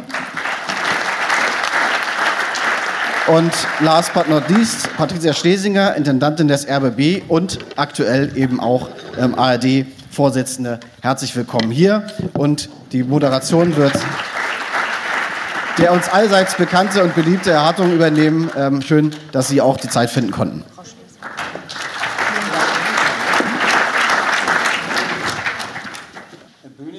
Gerade gesagt, ähm, dass wir schon ewig über diesen Staatsvertrag äh, reden. Äh, ich hoffe, dass wir vielleicht in diesem Jahr möglicherweise einen vorläufigen Abschluss finden nach sechseinhalb Jahren Mühen um Formulierungen, um Inhalte, um Diskussionen mit Interessensverbänden und so weiter. Äh, bevor wir aber sozusagen zur Politik kommen, möchte ich noch zwei, drei Worte hier sagen zu denen, die hier auf dem Podium sitzen. Also ich meine, Ähm, Herrn Schenk, äh, Frau Raab, Herrn Böning und Frau Schlesinger, glaube ich, muss man nicht weiter vorstellen. Da hieße man, das hieße dann, DEFA-Filme ins International zu tragen. Äh, aber zu Frau Erben möchte ich doch noch ein bisschen was sagen, weil zum einen vertritt sie hier die Produzentenseite, neben Herrn Böning natürlich, aber Frau Erben, glaube ich, ist da noch ein bisschen mehr sozusagen im Schützengraben in vorderster Reihe, was die Produzenten angeht. Und ich habe mir mal angeguckt, äh, die Liste ihrer Produktionen in den letzten Jahren, das ist Wahnsinn, äh, was eine relativ kleine Firma produziert, auch in den doch sehr harten letzten zwei Jahren. Unter anderem kommt sozusagen aus ihrem Laden der Weimarer Tatort, dessen Ende ich also sehr bedauere, nicht nur weil ich in Weimar lebe, sondern ich glaube auch, weil er bei den Zuschauern gut angekommen ist. Frau Erben, Sie haben ja vorhin gesagt, Sie hätten im letzten Jahr so zehn Fernsehproduktionen produziert. Verraten Sie mir doch mal, äh, wie Sie das schaffen. Also ich meine, wir wissen, die, wo die Probleme waren. Wir wissen, es musste getestet werden. Es gab auch mit der Förderung Probleme. Man hat den Eindruck, bei Ihnen gab es kein Corona. Oh doch, ähm, äh, wir hatten auf jeden Fall auch wie alle anderen, aber ich würde sagen, die Produzenten haben sehr, sehr schnell und ähm, sehr flexibel ja auch reagiert und haben ja auch das äh, Hygienekonzept aufgestellt. Und natürlich hatten wir auch Abbrüche und es war für uns sehr, sehr schwierig. Ich sage auch oft im Nachhinein, wir hätten eigentlich ein Labor kaufen können und haben nicht Filme produziert. Aber wir haben es geschafft, ähm, mit den sehr guten Regeln trotzdem zu produzieren sind auch zwei Jahre gut durchgekommen, haben auch alles produziert, was wir ähm, produzieren wollten und konnten. Und ähm, interessanterweise jetzt gerade die pro letzten Produktionen waren die schwierigsten. Wir hatten allein in einem Film 14 Fälle. Ähm, das war eigentlich das Jahr vorher äh, noch sehr viel quasi weniger. Ähm, es wird nicht aufhören, aber wir gehen damit um und wir gehen damit gemeinsam um und zum Glück können wir bisher damit sehr gut umgehen. Ähm, Sie haben ja von verschiedenen Stellen auch entsprechende Förderung bekommen. Äh, Frau Roth sprach das an und äußerte äh, etwas nebulös, möglicherweise will man das ja fortsetzen und man denke darüber nach. Äh, wie wichtig wäre es zum Beispiel, ein Teil der, dieser Förderung, ähm, der Ausfallfonds läuft ja aus eigentlich Mitte des Jahres, wie wichtig wäre es aus Ihrer Sicht, das fortsetzen zu lassen, trotz fallender Corona-Zahlen? Da kann ich direkt sagen, existenziell wichtig. Tatsächlich auch ohne am Anfang sofort die Hilfe von ähm, den öffentlichen rechtlichen Sendern, die gesagt haben, sie übernehmen die Hälfte auch der Corona-Kosten und dann des Auswahlfonds, hat uns es überhaupt erst auch ermöglicht, ähm, weiterzudrehen. Wir kommen jetzt gerade ähm, in die Situation, wir besprechen es sehr oft innerhalb unserer Firma, wir drehen im Sommer, der Auswahlfonds läuft aus, wir sehen gerade, wie viele Fälle wir haben, wie oft wir stehen oder umplanen müssen. Ähm, es bleibt für uns eine große Herausforderung und mit einem Filmdreh zu stehen, bedeutet unfassbar hohe Kosten. Und die können wir nicht auffangen. Deswegen ist er existenziell für uns alle hier. Äh, ich habe das Podium genutzt, weil ja hier zwei Vertreter der Länder da sind. Und die Länder haben ja am Zustandekommen des Ausfallfonds 2 ja doch einen sehr hohen Anteil gehabt und haben auch dafür gesorgt, dass die entsprechenden Mittel bereitstehen. Jetzt will ich aber doch den Sprung machen und bei dem Thema bleiben, sonst sind Sie nachher noch verärgert. Äh, Frau Raab, man kann sagen, seit anderthalb Jahren tagt ja die Rundfunkkommission, habe ich den Eindruck, in Permanenz, um nun diesen äh, Entwurf weiter äh, zu modifizieren, noch ein Schräubchen zu drehen und noch ein Schräubchen zu drehen. Ähm, am 2. Juni sollen sich ja, wenn Ihr Zeitplan weiter bleibt, da die Ministerpräsidenten äh, mit dem Entwurf dann befassen und den möglichst beschließen. Wenn ich Sie jetzt fragen würde, ob Sie glauben, dass das zu schaffen ist, glaube ich, ahne ich Ihre Antwort. Ich würde Sie deshalb lieber fragen, woher nehmen Sie die wahrscheinliche Gewissheit, dass ein Entwurf, über den die Ministerpräsidenten am 2. Juni beschließen können, vorliegen wird? Zwei. Erstmal einen schönen guten Tag. Der äh, Entwurf Auftrag und Struktur, Björn Böning hat es eben gesagt, wir arbeiten in der Tat seit 2016 daran.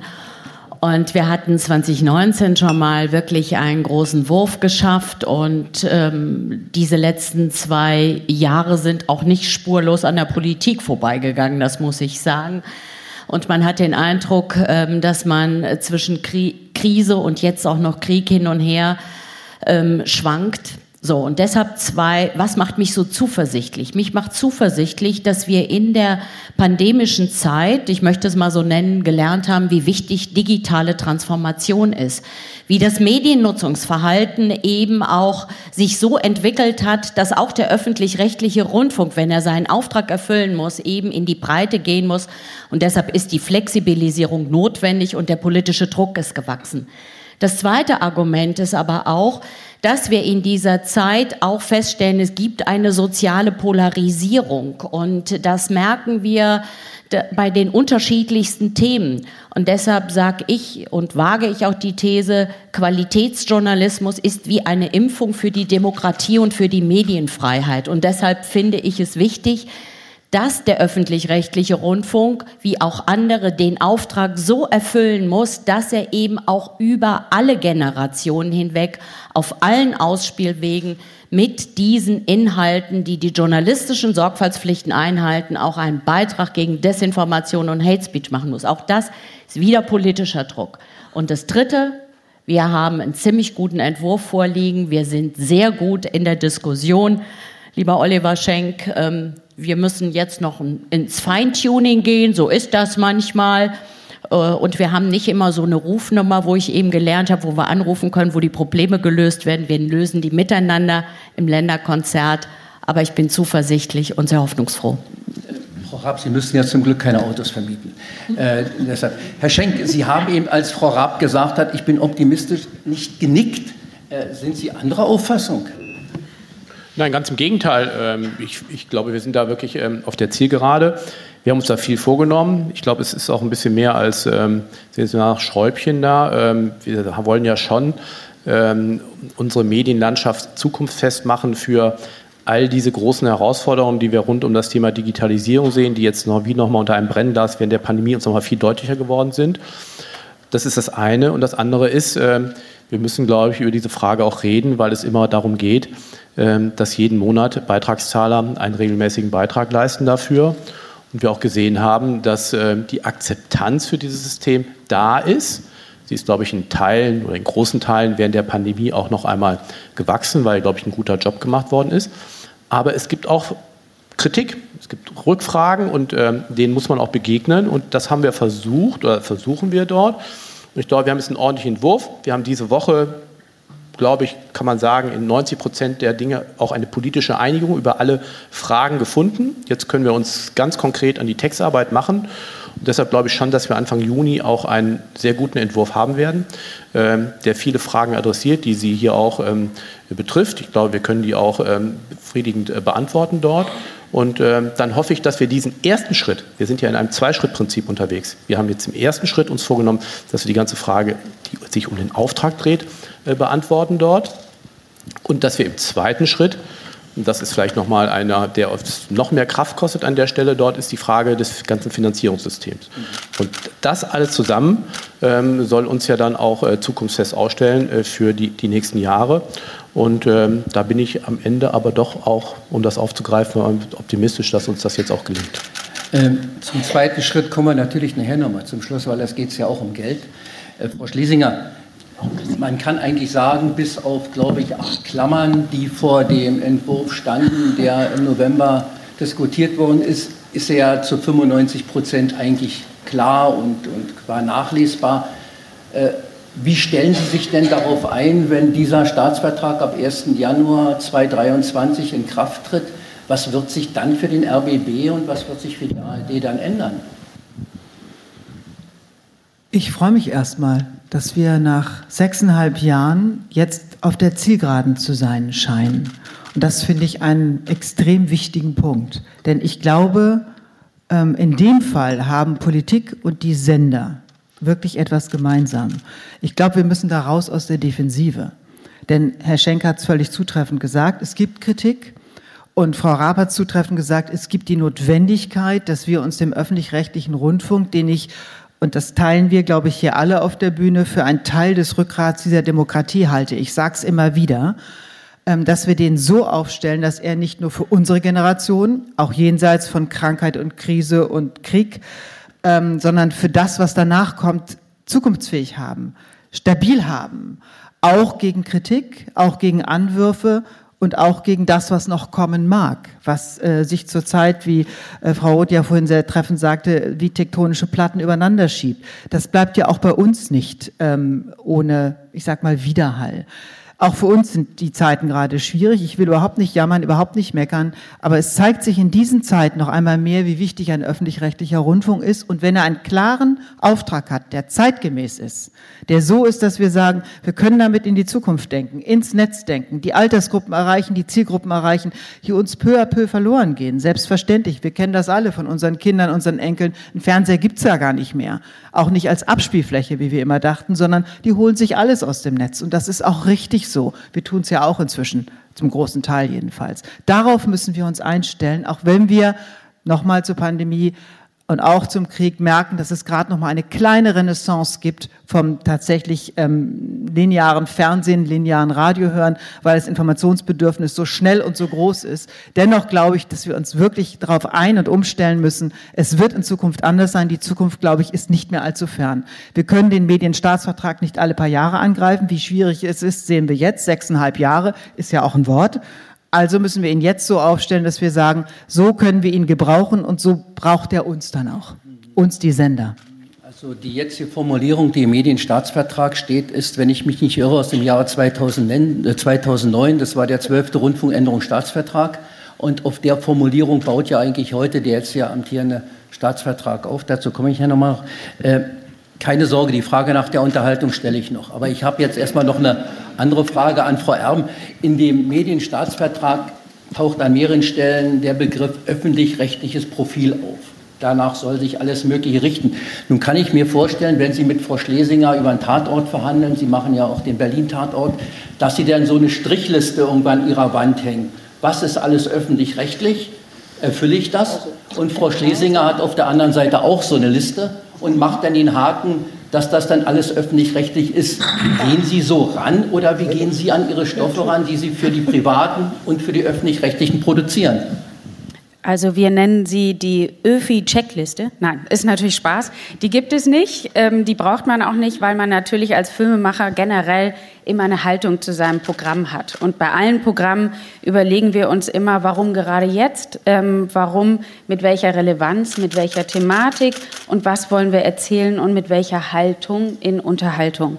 Und ähm, die ist natürlich bei öffentlich-rechtlich und gerade wenn wir einen Tatort produzieren, hat das natürlich für uns auch nochmal, wir sind uns um die Verantwortung auch bewusst, 10 Millionen, 9 Millionen Zuschauer zu erreichen.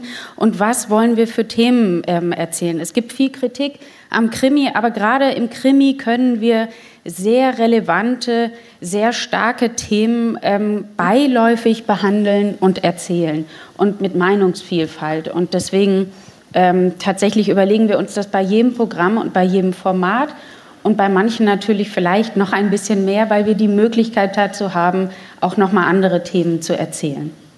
Frau Raab, was ist öffentlich-rechtliches Profil? Also wir haben ja eine breite Beteiligung angestrengt zu diesem Staatsvertrag und wenn ich die 2600 Bürgereingaben machen könnte, dann wäre das wahrscheinlich ziemlich hilfreich, um zu wissen, was alles in den Krimis an Themen aufkommen soll öffentlich-rechtliches Profil, aber Scherz beiseite, das ist in dem Staatsvertrag, das ist ja der Medienstaatsvertrag, der, wie er jetzt nach 23 Rundfunkstaatsverträgen heißt, auch vorne äh, ganz klar definiert. Es gibt die Legaldefinition, was alles dazugehört, was ist Unterhaltung, was ist ähm, Bildung, was ist Information, da gehen wir überhaupt gar nicht ran. Was wir jetzt. Ich sagen, das steht im, im 12. Rundfunkänderungsstaatsvertrag, ist diese Liste praktisch. Ja, das ist Paragraph 2 im aktuell gültigen Medienstaatsvertrag steht, es stehen alle Legaldefinitionen drin. Ich glaube, es sind an die 20, wenn ich das jetzt richtig im Kopf habe. Da steht es drin. Aber was ist das Angebotsprofil und was schärfen wir da dran? So ein Staatsvertrag ist über die verschiedenen Rechtsprechungen des Bundesverfassungsgerichtes ja auch organisch gewachsen. Da kommt da mal ein Satz dazu, ein Satz weg und wir konsolidieren diesen Text.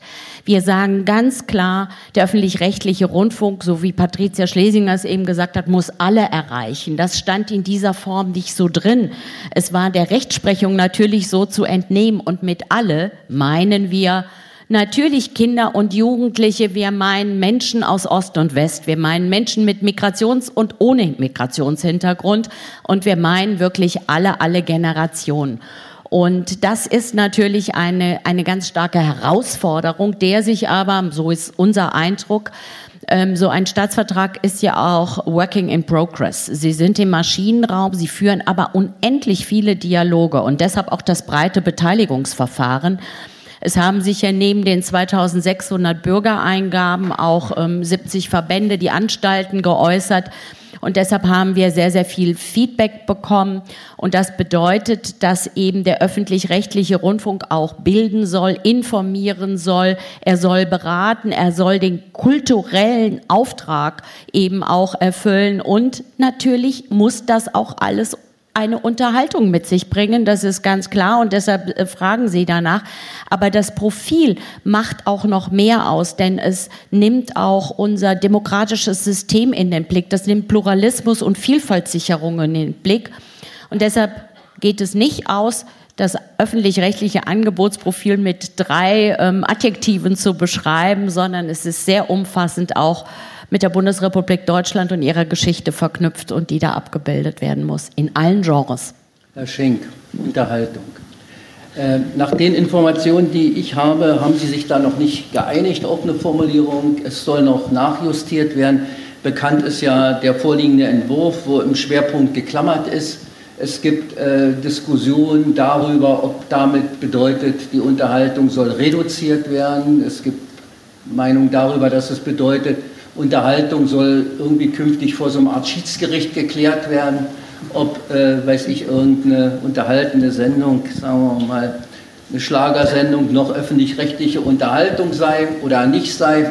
Dann gibt es ja den Vorschlag von dem, vom VNet, wo gesagt wird, wir haben ja jetzt fünf Schwerpunkte. Wenn ich den Beitrag entsprechend umrechne, bedeutet das für jeden Schwerpunkt 20 Prozent des Beitrages, womit man wahrscheinlich kaum im Hauptprogramm etwa 47 Prozent mit Unterhaltung füllen könnte.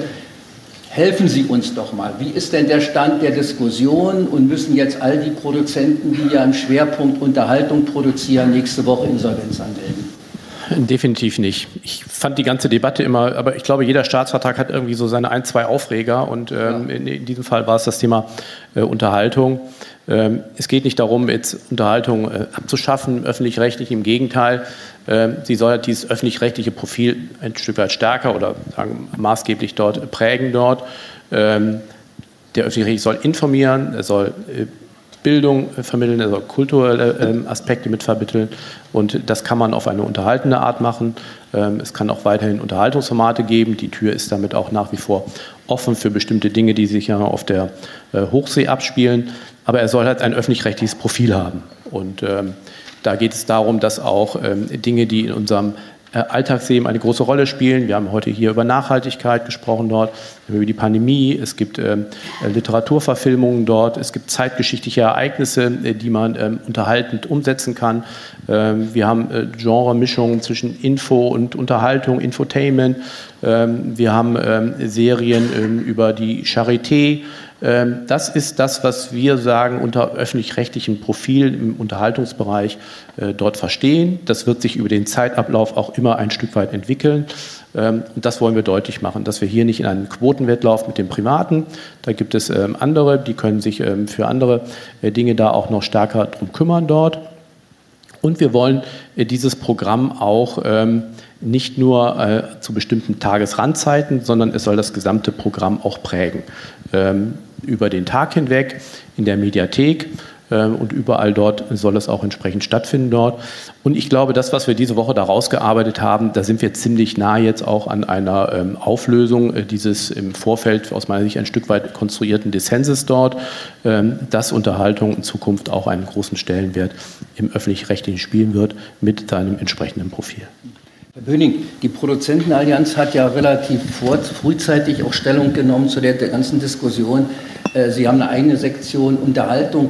Äh, wie bewerten Sie denn die Diskussion? Oder ich sage mal, mit, mit welcher Sorge müssen denn die Produzenten nun auf, die, auf, den, äh, auf den Beschluss dieses Medienstaatsvertrages denn warten? Wie sehen Sie, sage ich mal, wie sorgenvoll sehen Sie für diese Produzentenlandschaft die Debatte um die Unterhaltung?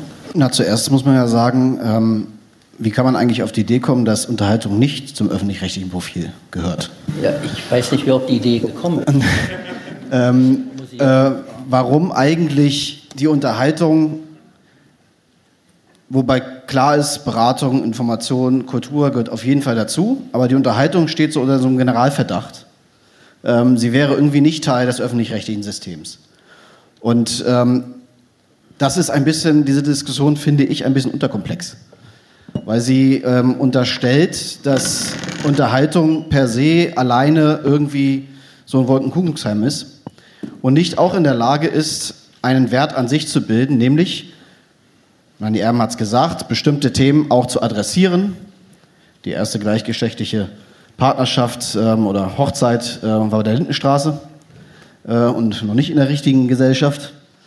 Ähm, sie tut, trägt dazu bei, bestimmte gesellschaftliche Diskussionen anzustoßen.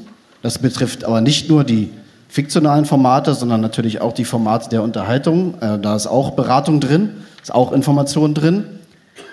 Und ich würde eigentlich auf den Punkt zurück, den Patricia Schlesinger erwähnt hat, nämlich, dass der öffentlich-rechtliche Rundfunk aus Sicht der Produzentenallianz äh, zum Wesens, zu einem Wesensmerkmal der deutschen Mediendemokratie gehören muss.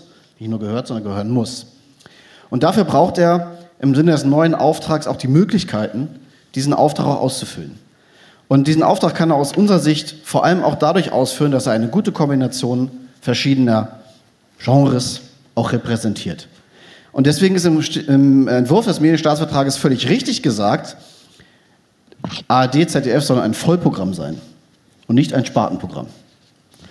Und dieses Vollprogramm definiert sich natürlich aus unserer Sicht, festen Übersicht, in jedem Falle auch dadurch, dass man Information, Unterhaltung, Beratung, Unterhaltung miteinander gut kombiniert und dass man diesen Auftrag da nicht beschneidet. Und wir haben viel schon auch heute Vormittag in den letzten Jahren sowieso über die Akzeptanz des öffentlich-rechtlichen Rundfunks gesprochen. Und es muss ein, gerade in diesen unübersichtlichen Zeiten, die wir haben, ein Anliegen von uns allen sein, dass diese Akzeptanz hoch bleibt, um Strömungen, die es in unserer Gesellschaft gibt, und zwar nicht nur in Deutschland, sondern darüber hinaus, und wir sehen das angesichts der äh, Pandemiekrise, aber auch des Ukraine-Krieges, was Medien anrichten können, wenn sie falsch eingesetzt werden. Und es kann nur ein neutraler, ein guter öffentlich-rechtlicher Rundfunk, ein entsprechendes System dafür sorgen, dass dem entgegengewirkt wird. Also sollte es uns ein Anspruch sein. Und dafür ist notwendig, dass die Akzeptanz hoch bleibt und dass Menschen den öffentlich-rechtlichen Rundfunk schauen und hören. Und zwar egal ob jung, alt, reich, ärmer, schön, weniger schön, Stadt und Land. Und eine Beschneidung, davon bin ich fest überzeugt, eine Beschneidung des Unterhaltungsauftrages beim öffentlich-rechtlichen System ist wie ein Sargnagel für den öffentlich-rechtlichen Rundfunk und seine Akzeptanz. Und deswegen dürfen wir das nicht zulassen.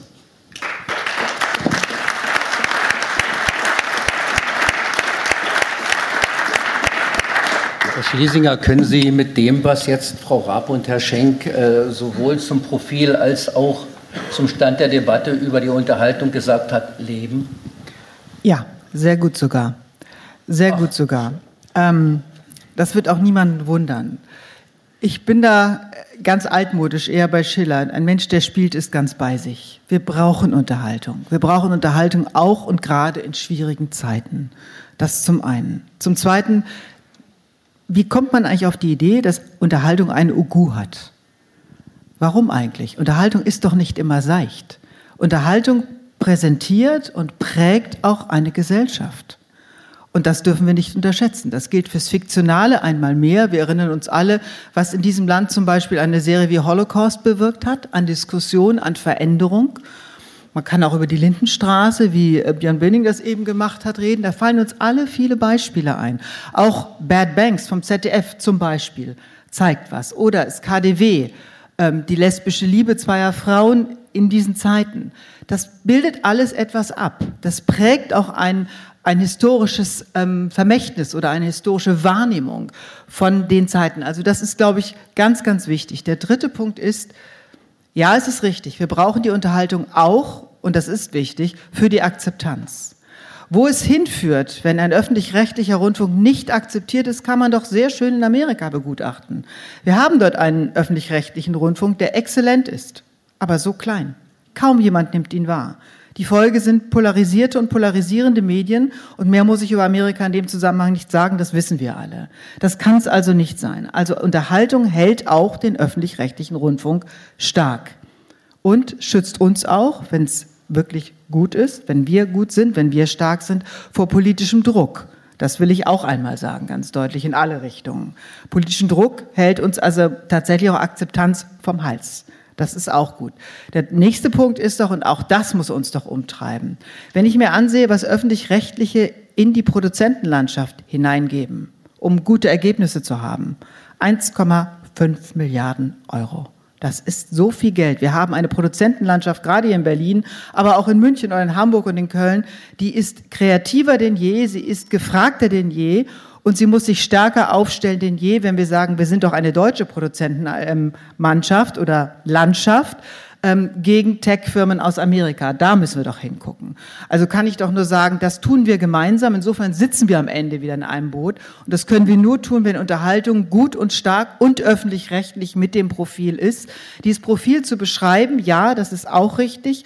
Ich warne allerdings, und das ist mein letzter Satz dazu, ich warne davor vor zu vielen Checklisten, auch wenn es im Spaß gesagt, vielleicht im Ernst gemeint war. Wir haben so eine kreative Produzentenlandschaft. Ich glaube, wir sollten da nicht zu viel Festlegungen haben, damit die alle wirklich die Freiheit haben, die Kreativität, die sie haben, auch zu leben.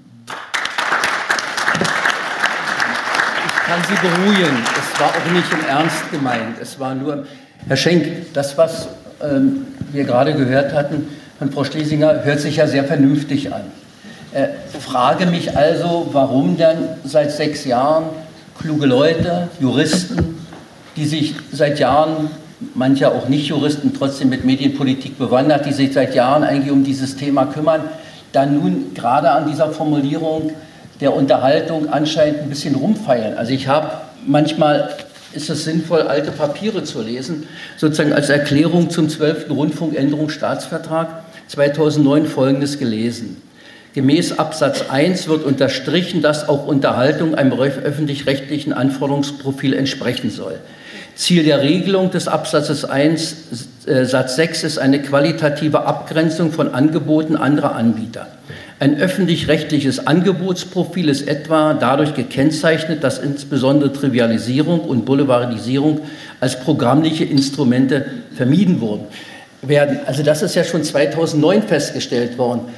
Ist denn das, was Sie wollen, so viel anders? Oder kann man nicht die Formulierung mit der Erklärung jetzt einfach lassen und Sie haben hier die Aufregung nicht und andere Sachen nicht? Na, ich habe ja schon gesagt. Kämpfen Sie, sage ich jetzt mal, trotzdem darum, so dass an dieser Definition des Auftrages doch noch was verändert werden soll? Ich habe ja schon gesagt, ähm, ich fand diese ganze Debatte immer an der Stelle auch ein, ein bisschen überzeichnet dort und ähm, ich glaube, ähm, man sollte sie ein bisschen runterkochen an der Stelle. Sie haben ja die Zitate gerade gebracht dort. Ähm, wir haben ja sagen, diesen Auftrag jetzt nicht ähm, angepasst äh, wegen der Unterhaltungsfrage, ähm, sondern aus ganz anderen Gründen dort, äh, zu denen ich ja schon gesagt hatte, dass wir diese Flexibilität brauchen dort, äh, dass wir diese zukunftsfeste Ausstellung in einem Zeitalter mit vielen großen technischen Veränderungen benötigen dort, um damit auch mehr Geschwindigkeit in die Anstalten hineinzugeben dort, weil Sie haben ja gerade den wunden Punkt angesprochen. Wir sind 16 Länder in der Rundfunkkommission mit 16 häufig geeinten Positionen, aber es geht an manchen Stellen auch auseinander. Da sind auch Standortländer dabei, da sind Standortfragen mit betroffen dort. Ähm, da gibt es weniger als in anderen Politikbereichen, manchmal vielleicht auch parteipolitische Unterschiede dort. Ähm, und wenn Sie davon abhängig sind, dass wir uns erstmal auf etwas verständigen, und dann brauchen wir fünf, sechs Jahre. Ich meine, fünf, sechs Jahre im digitalen Zeitalter ist eine Ewigkeit, ja. Da sind Entwicklungen über uns hinweggegangen. Und das wollen wir ja nicht. Und deshalb wollen wir ja auch mehr Verantwortlichkeiten, mehr Zuständigkeiten in die Anstalten hineingeben. Ähm, deshalb enthält dieser Vertrag ja auch viele andere Dinge dort. Ja, wir haben das schon äh, gerade gehabt, die Frage der Flexibilisierung, auch die Frage der Verantwortung von Gremien, äh, die dann auch einen Teil äh, dieser äh, Verantwortung da äh, stärker mit übernehmen sollen. Und deshalb ist das, glaube ich, dieser Staatsvertrag sehr viel mehr als die Frage rund um Unterhaltung. Ähm, es geht darum, äh, dieses System zukunftsfest machen für die Fragen der Digitalisierung. Dass wir einen wettbewerbsfähigen, leistungsfähigen öffentlichen rechtlichen Rundfunk haben dort, der auch auf breite Akzeptanz stößt bei denjenigen, die ihn jeden Monat bezahlen. Und das ist unterschiedlich regional auch ausgeprägt dort. Und äh, deshalb ist das, glaube ich, eine ganz gute Geschichte, die wir da jetzt auf den Weg bringen. Ich bin da ganz zuversichtlich dort und äh, erwarte mir auch sagen, ähm, dass wir damit jetzt auch ähm, eine gewisse Befriedung hineinbekommen. Da gehört der zweite Teil der Finanzierung sicherlich dann äh, auch mit dazu. Und ähm, dann hoffe ich, dass auch das, weil es auch immer angemahnt worden ist von den Intendanten, dass sie dann auch in der Lage sind, mit diesem neuen Staatsvertrag verantwortungsvoll umzugehen und die notwendigen Entscheidungen für unser System auf den Weg zu bringen. Frau Raab. Ich will Sie mal mitnehmen in so eine kleine Gedankenwelt hinein. Denn wir arbeiten, dass wir den Staatsvertrag reformieren wollen, haben wir 2016 beschlossen. Als der damalige KEF-Vorsitzende, Herr Dr. Fischer-Heidelberger, sagte, wenn Sie nichts machen, steigt der Beitrag das nächste Mal um zwei Euro. Das war aus dem Bauch raus, hat aber die antidemokratischen Kräfte in dieser Republik sowas von mobilisiert und das hat auch Ausfluss genommen, dass sogar in einigen Parteiprogrammen, auch von den demokratischen Parteien, Äußerungen dazu stehen, dass der Auftrag des öffentlich-rechtlichen Rundfunks möglicherweise beschnitten werden soll. Insofern will ich einfach mal sagen, was wir in der Rundfunkkommission tun, ist auch das duale Mediensystem stärken. Wir haben dann 2019 das erste Mal einen Staatsvertragsentwurf gehabt der hatte quasi diese Flexibilisierung zum Inhalt und hatte sich überlegt, das Finanzierungssystem ein Stück weit zu entpolitisieren, dass wir nicht immer diese Wahnsinnsbeitragsdebatte um eine Erhöhung von 86 Cent haben. Das war eine Teilindexierung mit einer starken KEF weiter drin. Dieses ist leider nicht, ähm, konnte nicht von allen mitgetragen werden. Also haben wir den Programmteil da auch stehen lassen mit der Flexibilisierung des Programmauftrages und haben diese zwei Schritte gemacht. Was aber nicht aufgehört hat, ist diese Kritik daran, dass uns entgegengehalten wird, das Thema, ihr erhebt einen Zwangsbeitrag, ihr erhebt dies und ihr erhebt jenes. Und deshalb, meine sehr verehrten Damen und Herren, müssen wir uns alle immer diesem stellen. Weil das, was Frau Schlesinger gesagt hat und Björn Böning eben, das ist ja unsere Motivation. Und dass wir ein duales Mediensystem haben, das unsere Demokratie und das die Medienfreiheit eben auch sichert. Und dazu gehört ein Beitrag. Weil wir werden das nicht für Umme kriegen.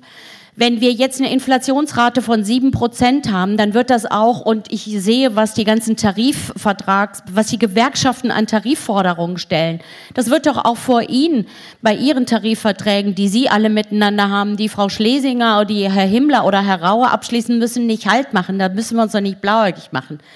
Das heißt, wir brauchen eine Akzeptanz für bezahlte Inhalte und wir brauchen eine Akzeptanz für den Beitrag. Und da appelliere ich auch an alle, das halten wir nicht alleine aus, da brauchen wir Sie alle. Und am liebsten wäre es mir, wenn ich nicht erklären müsste, warum es den öffentlich-rechtlichen Rundfunk gibt. Das werde ich nämlich manchmal gefragt. Warum gibt es denn überhaupt? Dann erzähle ich das mit der Demokratie und dann erzähle ich das mit der Medienfreiheit und der Kunstfreiheit. Und wenn wir diese Eingaben sehen, Lassen Sie mich äh, bei den 2600 Eingaben, 1500 haben wir in Rheinland-Pfalz bei uns in der, in der Staatskanzlei ausgewertet, bei den anderen haben die Länder mitgenommen. Dann haben Sie ähm, Aufregerthemen. Ein Aufregerthema der Menschen ist, wie wird gegendert im Fernsehen? Da glauben Sie gar nicht, da haben so viele Menschen geschrieben. Das andere große Thema ist, ähm, wie sieht Unterhaltung aus? Die einen wollen mehr Andy Borg, die anderen wollen weniger Krimis, die anderen wollen mehr Krimis. Sie, sie, sie haben eine Wahnsinnsprogrammkritik, weshalb ich Frau Schlesinger und Herrn Himmler und auch den Gremienvorsitzenden schon mal gesagt habe, wir müssen Ihnen das übermitteln, weil Sie sind für die Programme verantwortlich und das sind nicht wir. Es haben sich aber auch Leute intensiv mit dem, dem Auftrag äh, auseinandergesetzt, haben gesagt, warum habt ihr überhaupt noch Verweildauern? Hm, da reden wir über Rechte, da reden wir über Kosten. Alles, was länger im Netz ist, was ist das? Und wir müssen ja bei aller Reform, die wir tun, und bei allen Flexibilisierungsgedanken müssen wir natürlich auch im Blick halten, was macht das am Ende mit dem Beitrag? Wie wird die Empfehlung aussehen? Und deshalb wollen wir versuchen, mit dem Staatsvertrag eine abstrakte Flughöhe ähm, zu formulieren, weil wir ihn in der Tat nicht dauernd ändern wollen. Wir arbeiten zwar gerade an drei Staatsverträgen, Barrierefreiheit kommt ja jetzt, dann Auftrag und Struktur und wir sind ja schon wieder beim Jugendmedienschutz dran.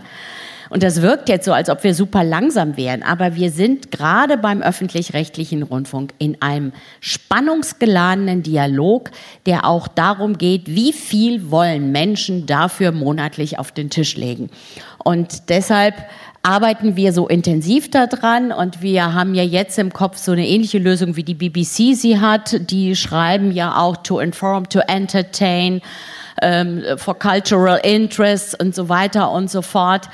Und aber auch in England, auch in der Schweiz haben wir gesehen, gibt es diese Beitragsdiskussionen. Und deshalb sage ich mal, die sind gut und die sind richtig und die führen wir. Und ähm, sorry, wenn das was länger war, aber ich bin an der Stelle so engagiert, dass es uns überhaupt nicht darum geht, die Unterhaltung zu minimieren, aber sie einzuordnen, warum wir sie brauchen und dass sie eben auch diesen guten Kern oder den Markenkern des öffentlich-rechtlichen Rundfunks transportiert. Das hätte eigentlich einen Beifall verdient. Ähm, Frau Raab, ich weiß, dass Sie ja da sehr emotional sind. Trotzdem muss ich doch nochmal auf das Geld zurückkommen.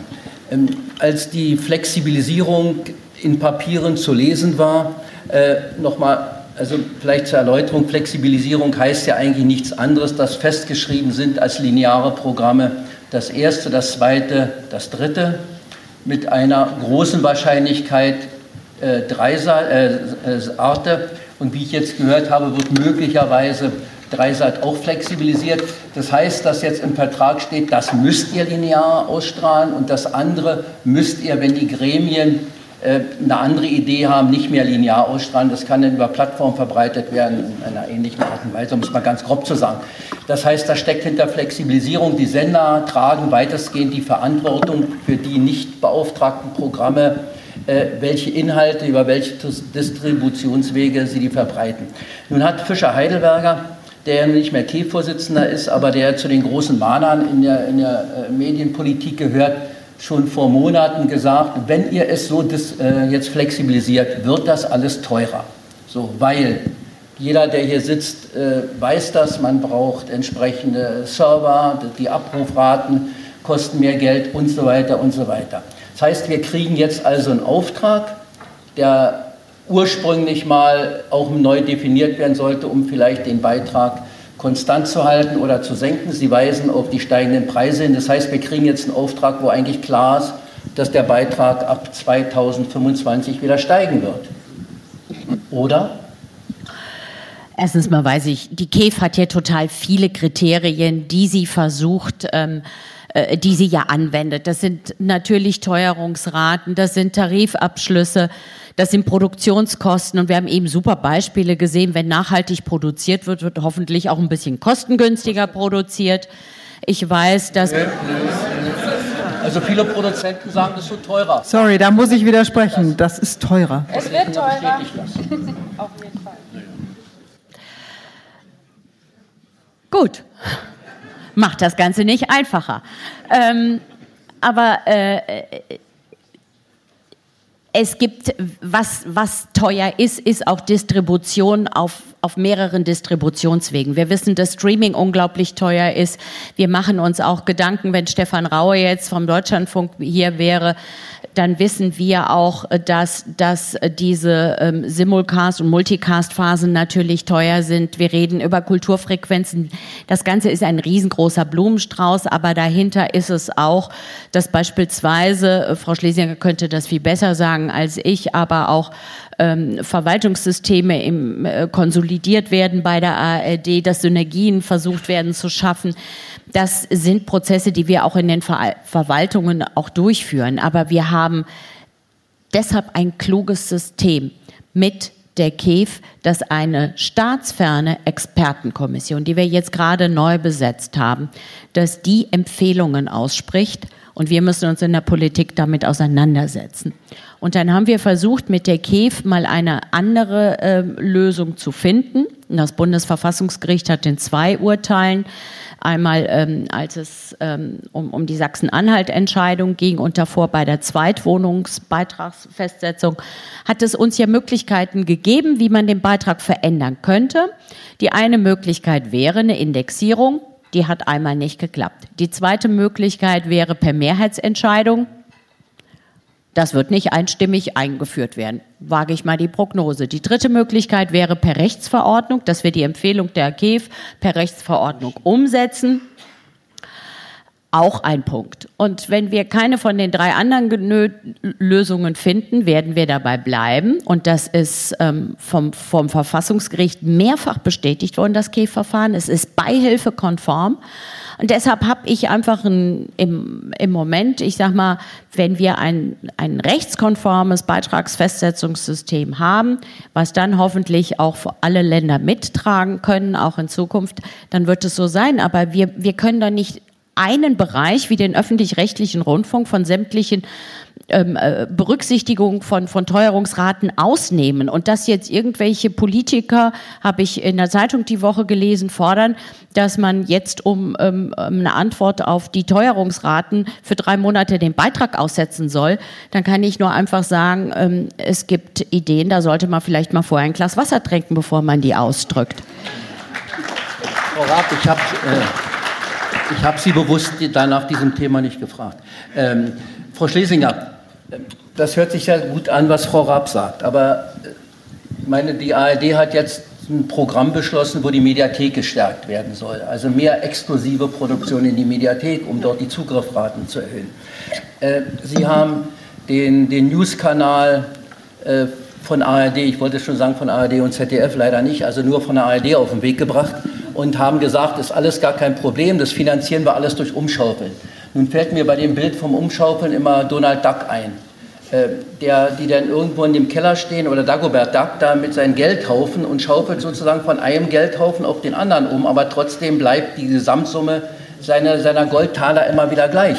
Meine Frage ist, ist es denn ehrlich zu sagen, alles das, was mit der Digitalisierung zusammenhängt, lösen wir dadurch, dass wir irgendwie Geld umschaufeln? Ist es dann nicht doch die Frage, dass andere Programme dabei auf der Strecke bleiben und bestimmte Sachen nicht gemacht werden können, weil sie jetzt die Digitalisierung verstärken? Lassen Sie mich noch einmal die Flughöhe von eben einnehmen. Ich komme gleich zu der Frage. Ich habe am Anfang gesagt, wir müssen aus der Defensive raus. Aus der Defensive muss die Politik, aus der Defensive müssen die Sender um da mal, und das gilt ja auch das, was Heike Raab gerade gesagt hat, um da auch mal einen Grund reinzukriegen. Deswegen ist der Auftrag so wichtig. Die Finanzierung von uns folgt diesem Auftrag.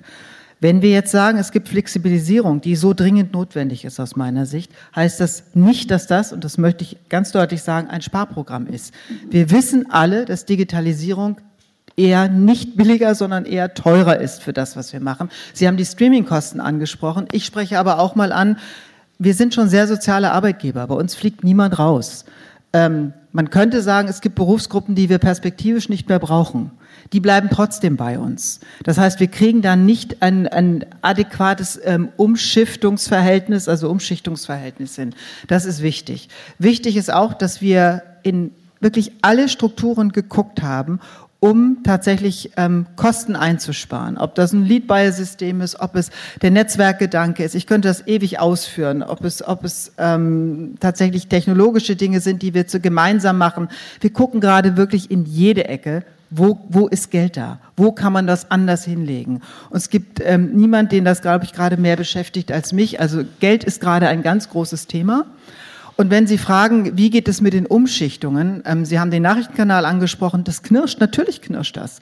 Wir haben nicht Geld irgendwo liegen und äh, Dagobert Duck, auch nicht Dagobine Duck, die gibt's nicht nicht, die sitzt nicht im Keller und scheffelt das Geld von A nach B, sondern die Sender gucken alle selber, wie es irgendwie gehen kann, dass wir den Auftrag bestmöglich erfüllen. Und natürlich, der Auftrag steht fest, aber die politische Situation, bewegen uns ja alle nicht im apolitischen Raum, ist, wie sie ist. Und deswegen ist der Nachrichtenkanal aus meiner Sicht genau das Richtige in diesen Zeiten, dass wir eine öffentlich-rechtliche Adresse haben, wo man sagt, da kriege ich alles, ich kriege es 24 Stunden und ich kriege es in bester Qualität. Da arbeiten wir darauf hin. Umschichtung insgesamt ist das ganz große Thema. Selbstverständlich, wenn Sie, und das ist auch Ihre Frage, die Mediathek auch ansprechen. Wir haben im Grunde eine Revolution in der ARD, die ist weitgehend unbemerkt vorbeigegangen, ähm, im vergangenen Jahr schon beschlossen. Wir haben gesagt, das Erste, was immer das erste war, das wichtigste Programm, ist uns genauso wichtig wie die Mediathek. Im Umkehrschluss ist die Mediathek genauso wichtig wie das erste. Das heißt, ja, es geht jetzt viel mehr Geld in die Mediathek. Ich sage immer noch nicht genug, aber wir müssen beides tun. Es kommt wieder mein altes Bild, die meisten kennen es schon, es ist nicht meins, es ist von Tony Hall, dem Ex-Chef der BBC. Wir reiten momentan beide Pferde. Das Problem ist, beide fressen. Aber wir werden das hinkriegen müssen. Und wir haben leider auch das Problem, und das ist eins, wir haben gedacht, wir können relativ schnell umsteigen von einem Pferd aufs andere. Das wird nicht so sein. Aber frisst der nicht ein Pferd denn das Heu von dem anderen mehr? Äh, das kann schon sein. Das kann schon sein. Wir, das ist genau das, was auch an die Intendantinnen und Intendanten geht. Wir müssen gucken, was können wir uns leisten in der Mediathek. Das ist extrem wichtig. Und ich bin sehr froh, dass die Produzentenlandschaft da bei uns ist und wirklich kluge und gute Dinge uns anbietet, Serien anbietet, Comedy anbietet für die Mediathek only. Gleichzeitig haben wir die Aufgabe, das lineare Programm so gut es irgend geht zu gestalten. Denn es gucken immer noch ganz viele. Über 80 Prozent der Menschen haben es immer noch linear und gucken linear. Und die kleine Renaissance, die ich vorhin ansprach, die gibt es halt. Ähm, ausgelöst durch Krieg und Katastrophe und Krankheit, die ist halt da. Das heißt, was wir brauchen, ist wirklich ähm, viel Mut, Menschen, die anderes, die anderes gelernt haben, die bei uns sind und Nachwuchskräfteproblem hat Björn Böning vorhin angesprochen und die Moneten dafür. Und das müssen wir klug steuern und das ist unsere Aufgabe, die wir haben. Und dem zugrunde, und der große Bogen zurück, liegt ein kluger Medienstaatsvertrag, der uns aus der Defensive bringt, wo wir sagen, ja, damit können wir arbeiten, um zukunftsfähig zu sein. Frau Schlesinger, ich möchte, wir haben ja nicht unbegrenzt Zeit heute, doch noch mal Frau Erben zu Wort kommen lassen. Sie sitzen ja sozusagen jetzt in der Politik und Ihrem Auftraggeber, dem Fernsehsender. Die Diskussion über Kosten und Sparen und Frau Raab sagt, die Kosten steigen weiter, darauf müssen wir uns einstellen. Die Produzenten sagen in der Regel, äh, ja, unsere Kosten auch, aber wir kriegen weniger Geld. Wie sehen Sie aus Ihrer täglichen Arbeit diese Situation? Also ich meine, Sie hören jetzt, die Sender schaufeln um, die Mediathek gewinnt an Bedeutung. Sehen Sie das mit Sorge oder sagen Sie, das ist eine Chance für mich? Alles ist immer eine Chance und solange zu uns geschaufelt wird, ist alles gut. Aber ähm, äh, danke, ich, danke genau. Aber ähm, natürlich sind wir ja auch immer wieder mit der Thematik ähm, ähm, beschäftigen wir uns damit, wie können wir Programm günstiger machen, trotzdem die Qualität hochhalten. Produzenten sind ja wirklich immer sehr kreativ und sehr flexibel und müssen sich der Thematik ja auch sozusagen mit der auseinandersetzen und damit auch umgehen. Es gibt Programme, die kann man vielleicht ähm, ja auch kostengünstiger produzieren, die bieten wir ja dann auch an, aber es muss auch immer Leuchttürme geben. Wir wollen ein Gegengewicht sein, wir wollen sozusagen mit in der Bundesliga spielen. Und ähm, da muss es natürlich auch ähm, hochwertigeres, teureres Programm geben.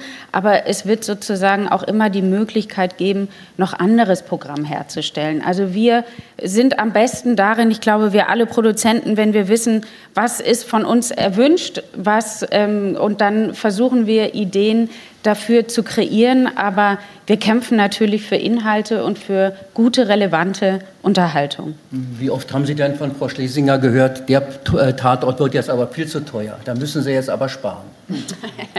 Nein, wir machen ja auch zum Beispiel sehr viele Tatorte auch ähm, für den Dresden, für den MDR. Da gibt es natürlich ja Richtlinien und der Tatort ähm, reißt ja nicht aus um mehrere hunderttausend ähm, Euro. Dafür gibt es ja ein Budget und wir kennen das Budget und entwickeln ja auch meistens darauf hin. Natürlich sind, sind wir auch konfrontiert mit den Erhöhungen und jetzt gerade natürlich sehr mit dem ähm, Fachkräftemangel, der uns sehr zu schaffen macht und auch Corona und auch grünes Drehen. Aber ähm, wir versuchen immer gemeinsam dafür Lösungen zu finden. Es wird teurer, ja. Dann müssen wir gucken, wie wir damit umgehen. Aber wir alle wollen Programm machen und dafür muss es eine Lösung geben, aber natürlich nicht nur zu unseren Lasten. Herr Schenk, einen kleinen Blick auf die zweite Phase. Ich weiß, äh, dass die Medienpolitiker noch nicht so gerne darüber reden und vor allen Dingen auch nicht ganz gerne konkret, wie das denn von den vier, Varianten, die Frau Raab sagte, vielleicht man machen könnte und so. Äh, welche Möglichkeit sehen Sie denn, dass man vielleicht in der zweiten Phase doch noch irgendwelche Leitlinien, Flanken einziehen kann, um doch den Beitrag insgesamt vielleicht noch ein bisschen zu begrenzen oder Möglichkeiten des Einsparens zu finden, ohne dass sie immer an die Sender appellieren. Aber nun müssen doch aber die Sender mal endlich aktiv werden und müssten doch einsparen.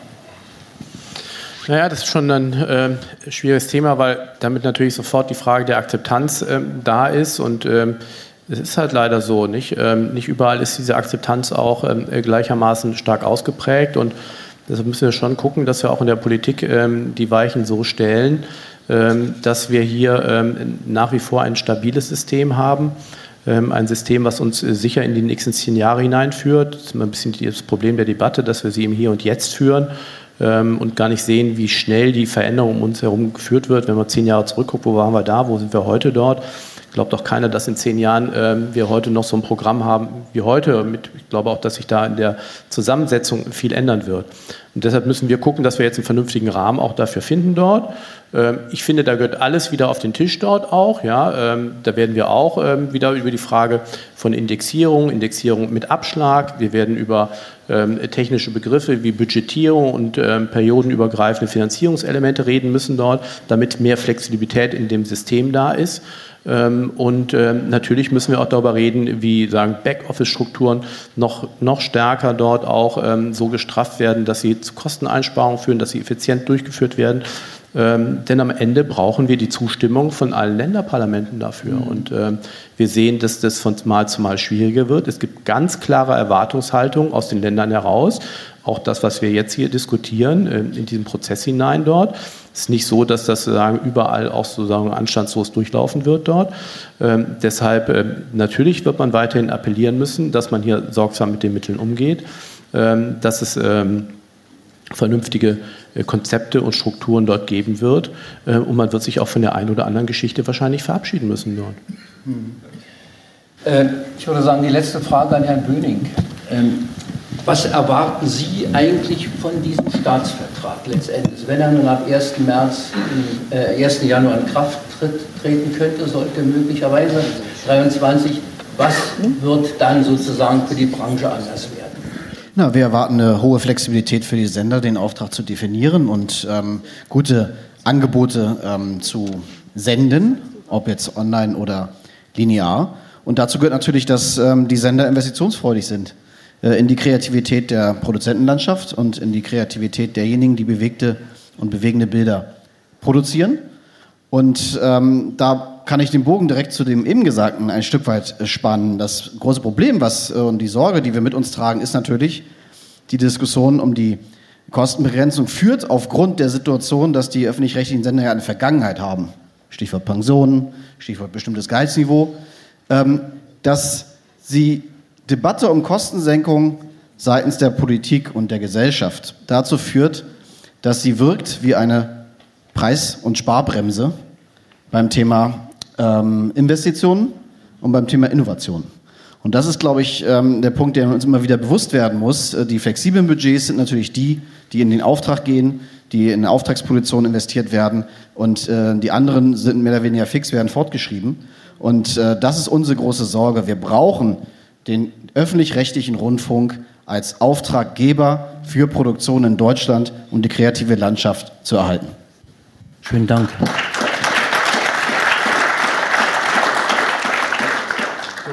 Dann möchte ich gerne mich bei allen Damen und Herren hier herzlich bedanken. Ich bedanke mich für die Aufmerksamkeit und manchen Lacher und manchen Beifall zwischendurch und wünsche Ihnen ansonsten noch einen schönen Tag oder eine schöne Heimreise. Vielen Dank.